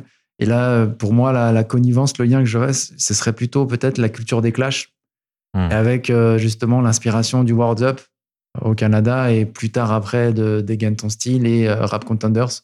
Peut-être, je sais pas, hein, c'est... J'ai un peu l'impression qu'il y a quand même un pont. Le meilleur film sur euh, le rap, Sur le rap, hein. c'est c'est ce film-là. Il y a aussi quand même Réussir ou Mourir. hein. Ouais, reçu au Il Montréal. est lourd aussi. hein. Mais 8 Mile, vraiment, Ouais, d'accord avec toi. Mhm. c'est c'est Énorme. au haut niveau. Alors, on passe maintenant à la dernière euh, rubrique. Donc, les films à découvrir. Bon, à ce que je vois, tu fais le boucher. Mais est-ce que tu connais? J'ai parlé d'un film qui est sorti donc en 1995 de Albert Hughes, donc un des deux qui a réalisé donc euh, Menace, un des deux frères. C'est Dead President, Mhm. Génération sacrifiée. donc avec Chris Tucker. Vous connaissez ce film? Ouais, ouais, je le connais. Donc ce film, il a lancé le terme président mo- mort, synonyme donc de, de clash utilisé donc dans le rap. Il suit donc en 68 trois vétérans de la guerre du Vietnam, donc dans le Bronx, qui retournent dans leur quartier pour euh, le trouver en- en- envahi de, de violence et de drogue. Et euh, il, décide en fait, euh, au lieu de, s'élever, il décide d'orchestrer un braquage. Et donc le film, il rappelle aussi le, film Voyage au bout de l'enfer, dans, dans sa continuité, dans son récit et dans sa narration. Et Dead President, c'est aussi un terme qui a été utilisé par Jay-Z. C'est son, son, son, Et ce sont, euh, sais, il est passé 254 000 fois sur Génération à l'époque. Ah, faut dire ce qui est. Deux films un peu plus anciens, et là qui reprend vraiment la culture vraiment hip-hop. En l'occurrence, là, c'est Wild Style, sorti en 1983. Attention, là, c'est vraiment les, les débuts Mhm. de Charlie Ahern. Le film peut-être le plus important en- au niveau de la, de la scène graffiti et hip-hop. Alors, tu as du rap, tu as du breakdance, tu as du DJing. Il a vraiment mis en scène une présentation simple mais passionnante de la, des balbutiements de la culture hip-hop. Comprendre comment aujourd'hui on en est arrivé à, à l'émergence euh, du, du rap actuel et de la culture hip-hop en, en général. Tu as même des apparitions de, euh, d'artistes pionniers du rap comme Grandmaster Flash. Et il y a un autre film aussi, pareil, qui, s'appelle Beat Street, Ouais, Beat Street, j'allais. Ah, je, pensais, je pensais à celui-là. en plus. 84, réalisé par euh, Stan Latan. Et là, il met en scène dans le Bronx deux frères. Donc Kenny qui est un DJ, Ramon donc qui est un breakdancer. Donc voilà, vraiment on est ancré pareil dans la culture hip-hop. Moi, à l'époque, je prenais des ateliers d'écriture. D'accord. Avec un grand à moi qui s'appelle Audio, dédicace à lui, Art. Syndrome avec Verge et Légende à Ivry. Et du coup, je- voilà, on, a- on, on allait se poser chez lui euh, avec mes gars et du coup, il nous a fait regarder Beat Street. Ok. Et c'était en 99, je crois. Et du coup, on a, il m'a dit c'est le premier film sur le, le hip-hop. Tac. On a regardé, on a dit. J'ai regardé à part pour ça. Un récit initiatique. Mmh, Après, c'est un film, c'est un peu euh, épuré de toute cette violence et tout ça. ça. Après, c'est vraiment sur la culture hip-hop. Mmh. euh, le, bah l'entrepreneuriat un peu, pas sombre du coup, là, un peu plus, euh, un peu plus éclairci, on va dire, ou la, la, la volonté en fait de pouvoir percer à travers une culture émergente. Mmh. Donc, euh, on suit, c'est c'est plein de, de bons sentiments, mais c'est pas mielleux en fait. Le dernier de la liste, vous pouvez pas y échapper, c'est Juice. Donc, sorti en 92 de Ernest euh, Dickerson. Quatre copains du lycée qui braquent une épicerie pour, euh, pour justement avoir une meilleure réputation dans, dans leur quartier. ça tourne mal et le gérant euh, du magasin, il est tué. Et donc, on, a, on retrouve Omar Epps, sais, Samuel L. Jackson, encore, Mhm. et le premier rôle de Tupac, Amaru Shakur, dans le rôle de Bishop. On a une grosse ambiance hip-hop. donc, l'un l'un des, des jeunes protagonistes dans le film est aussi DJ. Et pour l'anecdote, vous savez qu'à la base, c'était pas Tupac qui devait être pris pour le rôle, en fait. Il, Ah ouais. il a assisté euh, un autre rappeur euh, dans- au casting et euh, il a fait des essais et finalement, c'est lui qui, Ouais, lui qui de- il était avec Tritch de Voilà. Naughty by Nature. Exactement, Qui devait jouer le ça. rôle, mais Tupac, vu qu'il prenait déjà des cours de. Ah, il, est... des, des grands cours de, de, de- théâtre et tout ça. Donc ils ont Il a pris le rôle, ouais. Il a pris le rôle. Il les a impressionnés et au final, après, bah, ça a été le début d'une grande carrière. Mais d'ailleurs, euh, il, il paraît, enfin, certains disent que en fait, Tupac ne serait jamais sorti de son rôle à partir de ce moment-là. Qu'il voulait, il voulait pas se faire appeler autre que Bishop, même à l'extérieur du, du, du film, etc. Et que c'est là que sa, sa, sa carrière, même musicale, elle a, elle a pris un autre tournant d'ailleurs. Ce que j'ai entendu, c'est qu'en fait, à cette époque-là, Tupac était, était assez gentil, tu vois. Enfin, il Mhm. était, il, il était pas le Tupac qui était allé en tôle et que, et ce- Ouais, que Soulja Knight avait récupéré, tu vois. Donc, d'après s- d'autres récits, disent que Mhm. c'est les gens qui l'ont attribué, ce- enfin, ce- qui l'ont attribué ce rôle-là, alors que le mec, euh, il n'était pas encore chez Death Row avec euh, Mhm. toutes les diableries qui vont suivre après, tu vois. Ouais, c'est un peu un rôle qui lui a collé à la peau, alors Ouais. qu'en réalité, dans sa personnalité, il n'était pas. À ce moment-là, il n'était pas, il était Voilà, pas, il était pas ce comme, euh, personnage-là, Comme il exactement. a été après sa première partie de carrière, euh, Tupac, euh, grave cultivé, Voilà, C'était un un- euh, c'est du rap conscient, en fait. Voilà, c'est du rap conscient. Mm. hein, c'est, Me Against the World, c'est du rap. Voilà, Voilà, et celui d'avant aussi. C'est après, euh, Suge Knight, euh, je sors de prison. C'est ça, euh, double LP West de dingue. Coast, euh, Vas-y, c'est parti. bon. Et je finis vraiment, t'as vu, parce que je ne vais pas faire le fou. Tout à l'heure, t'as- parlé de Oz. T'as vu, le ça, on est attiré. Le ça nous attire. Dans mon top 3 des meilleures séries au monde, Oz. Mhm. Pourtant, c'est hardcore ce qui se passe dans Ah, Oz. c'est c'est des communautés, c'est des histoires, c'est des, des règlements de compte, c'est des. Des Je dis, C'est même pas un film, ça, c'est un documentaire en fait. Oz, c'est totalement fou. C'est, et c'est pour moi, Ça passait sur M6 hein, à un moment Ouais, donné. à l'époque, ouais.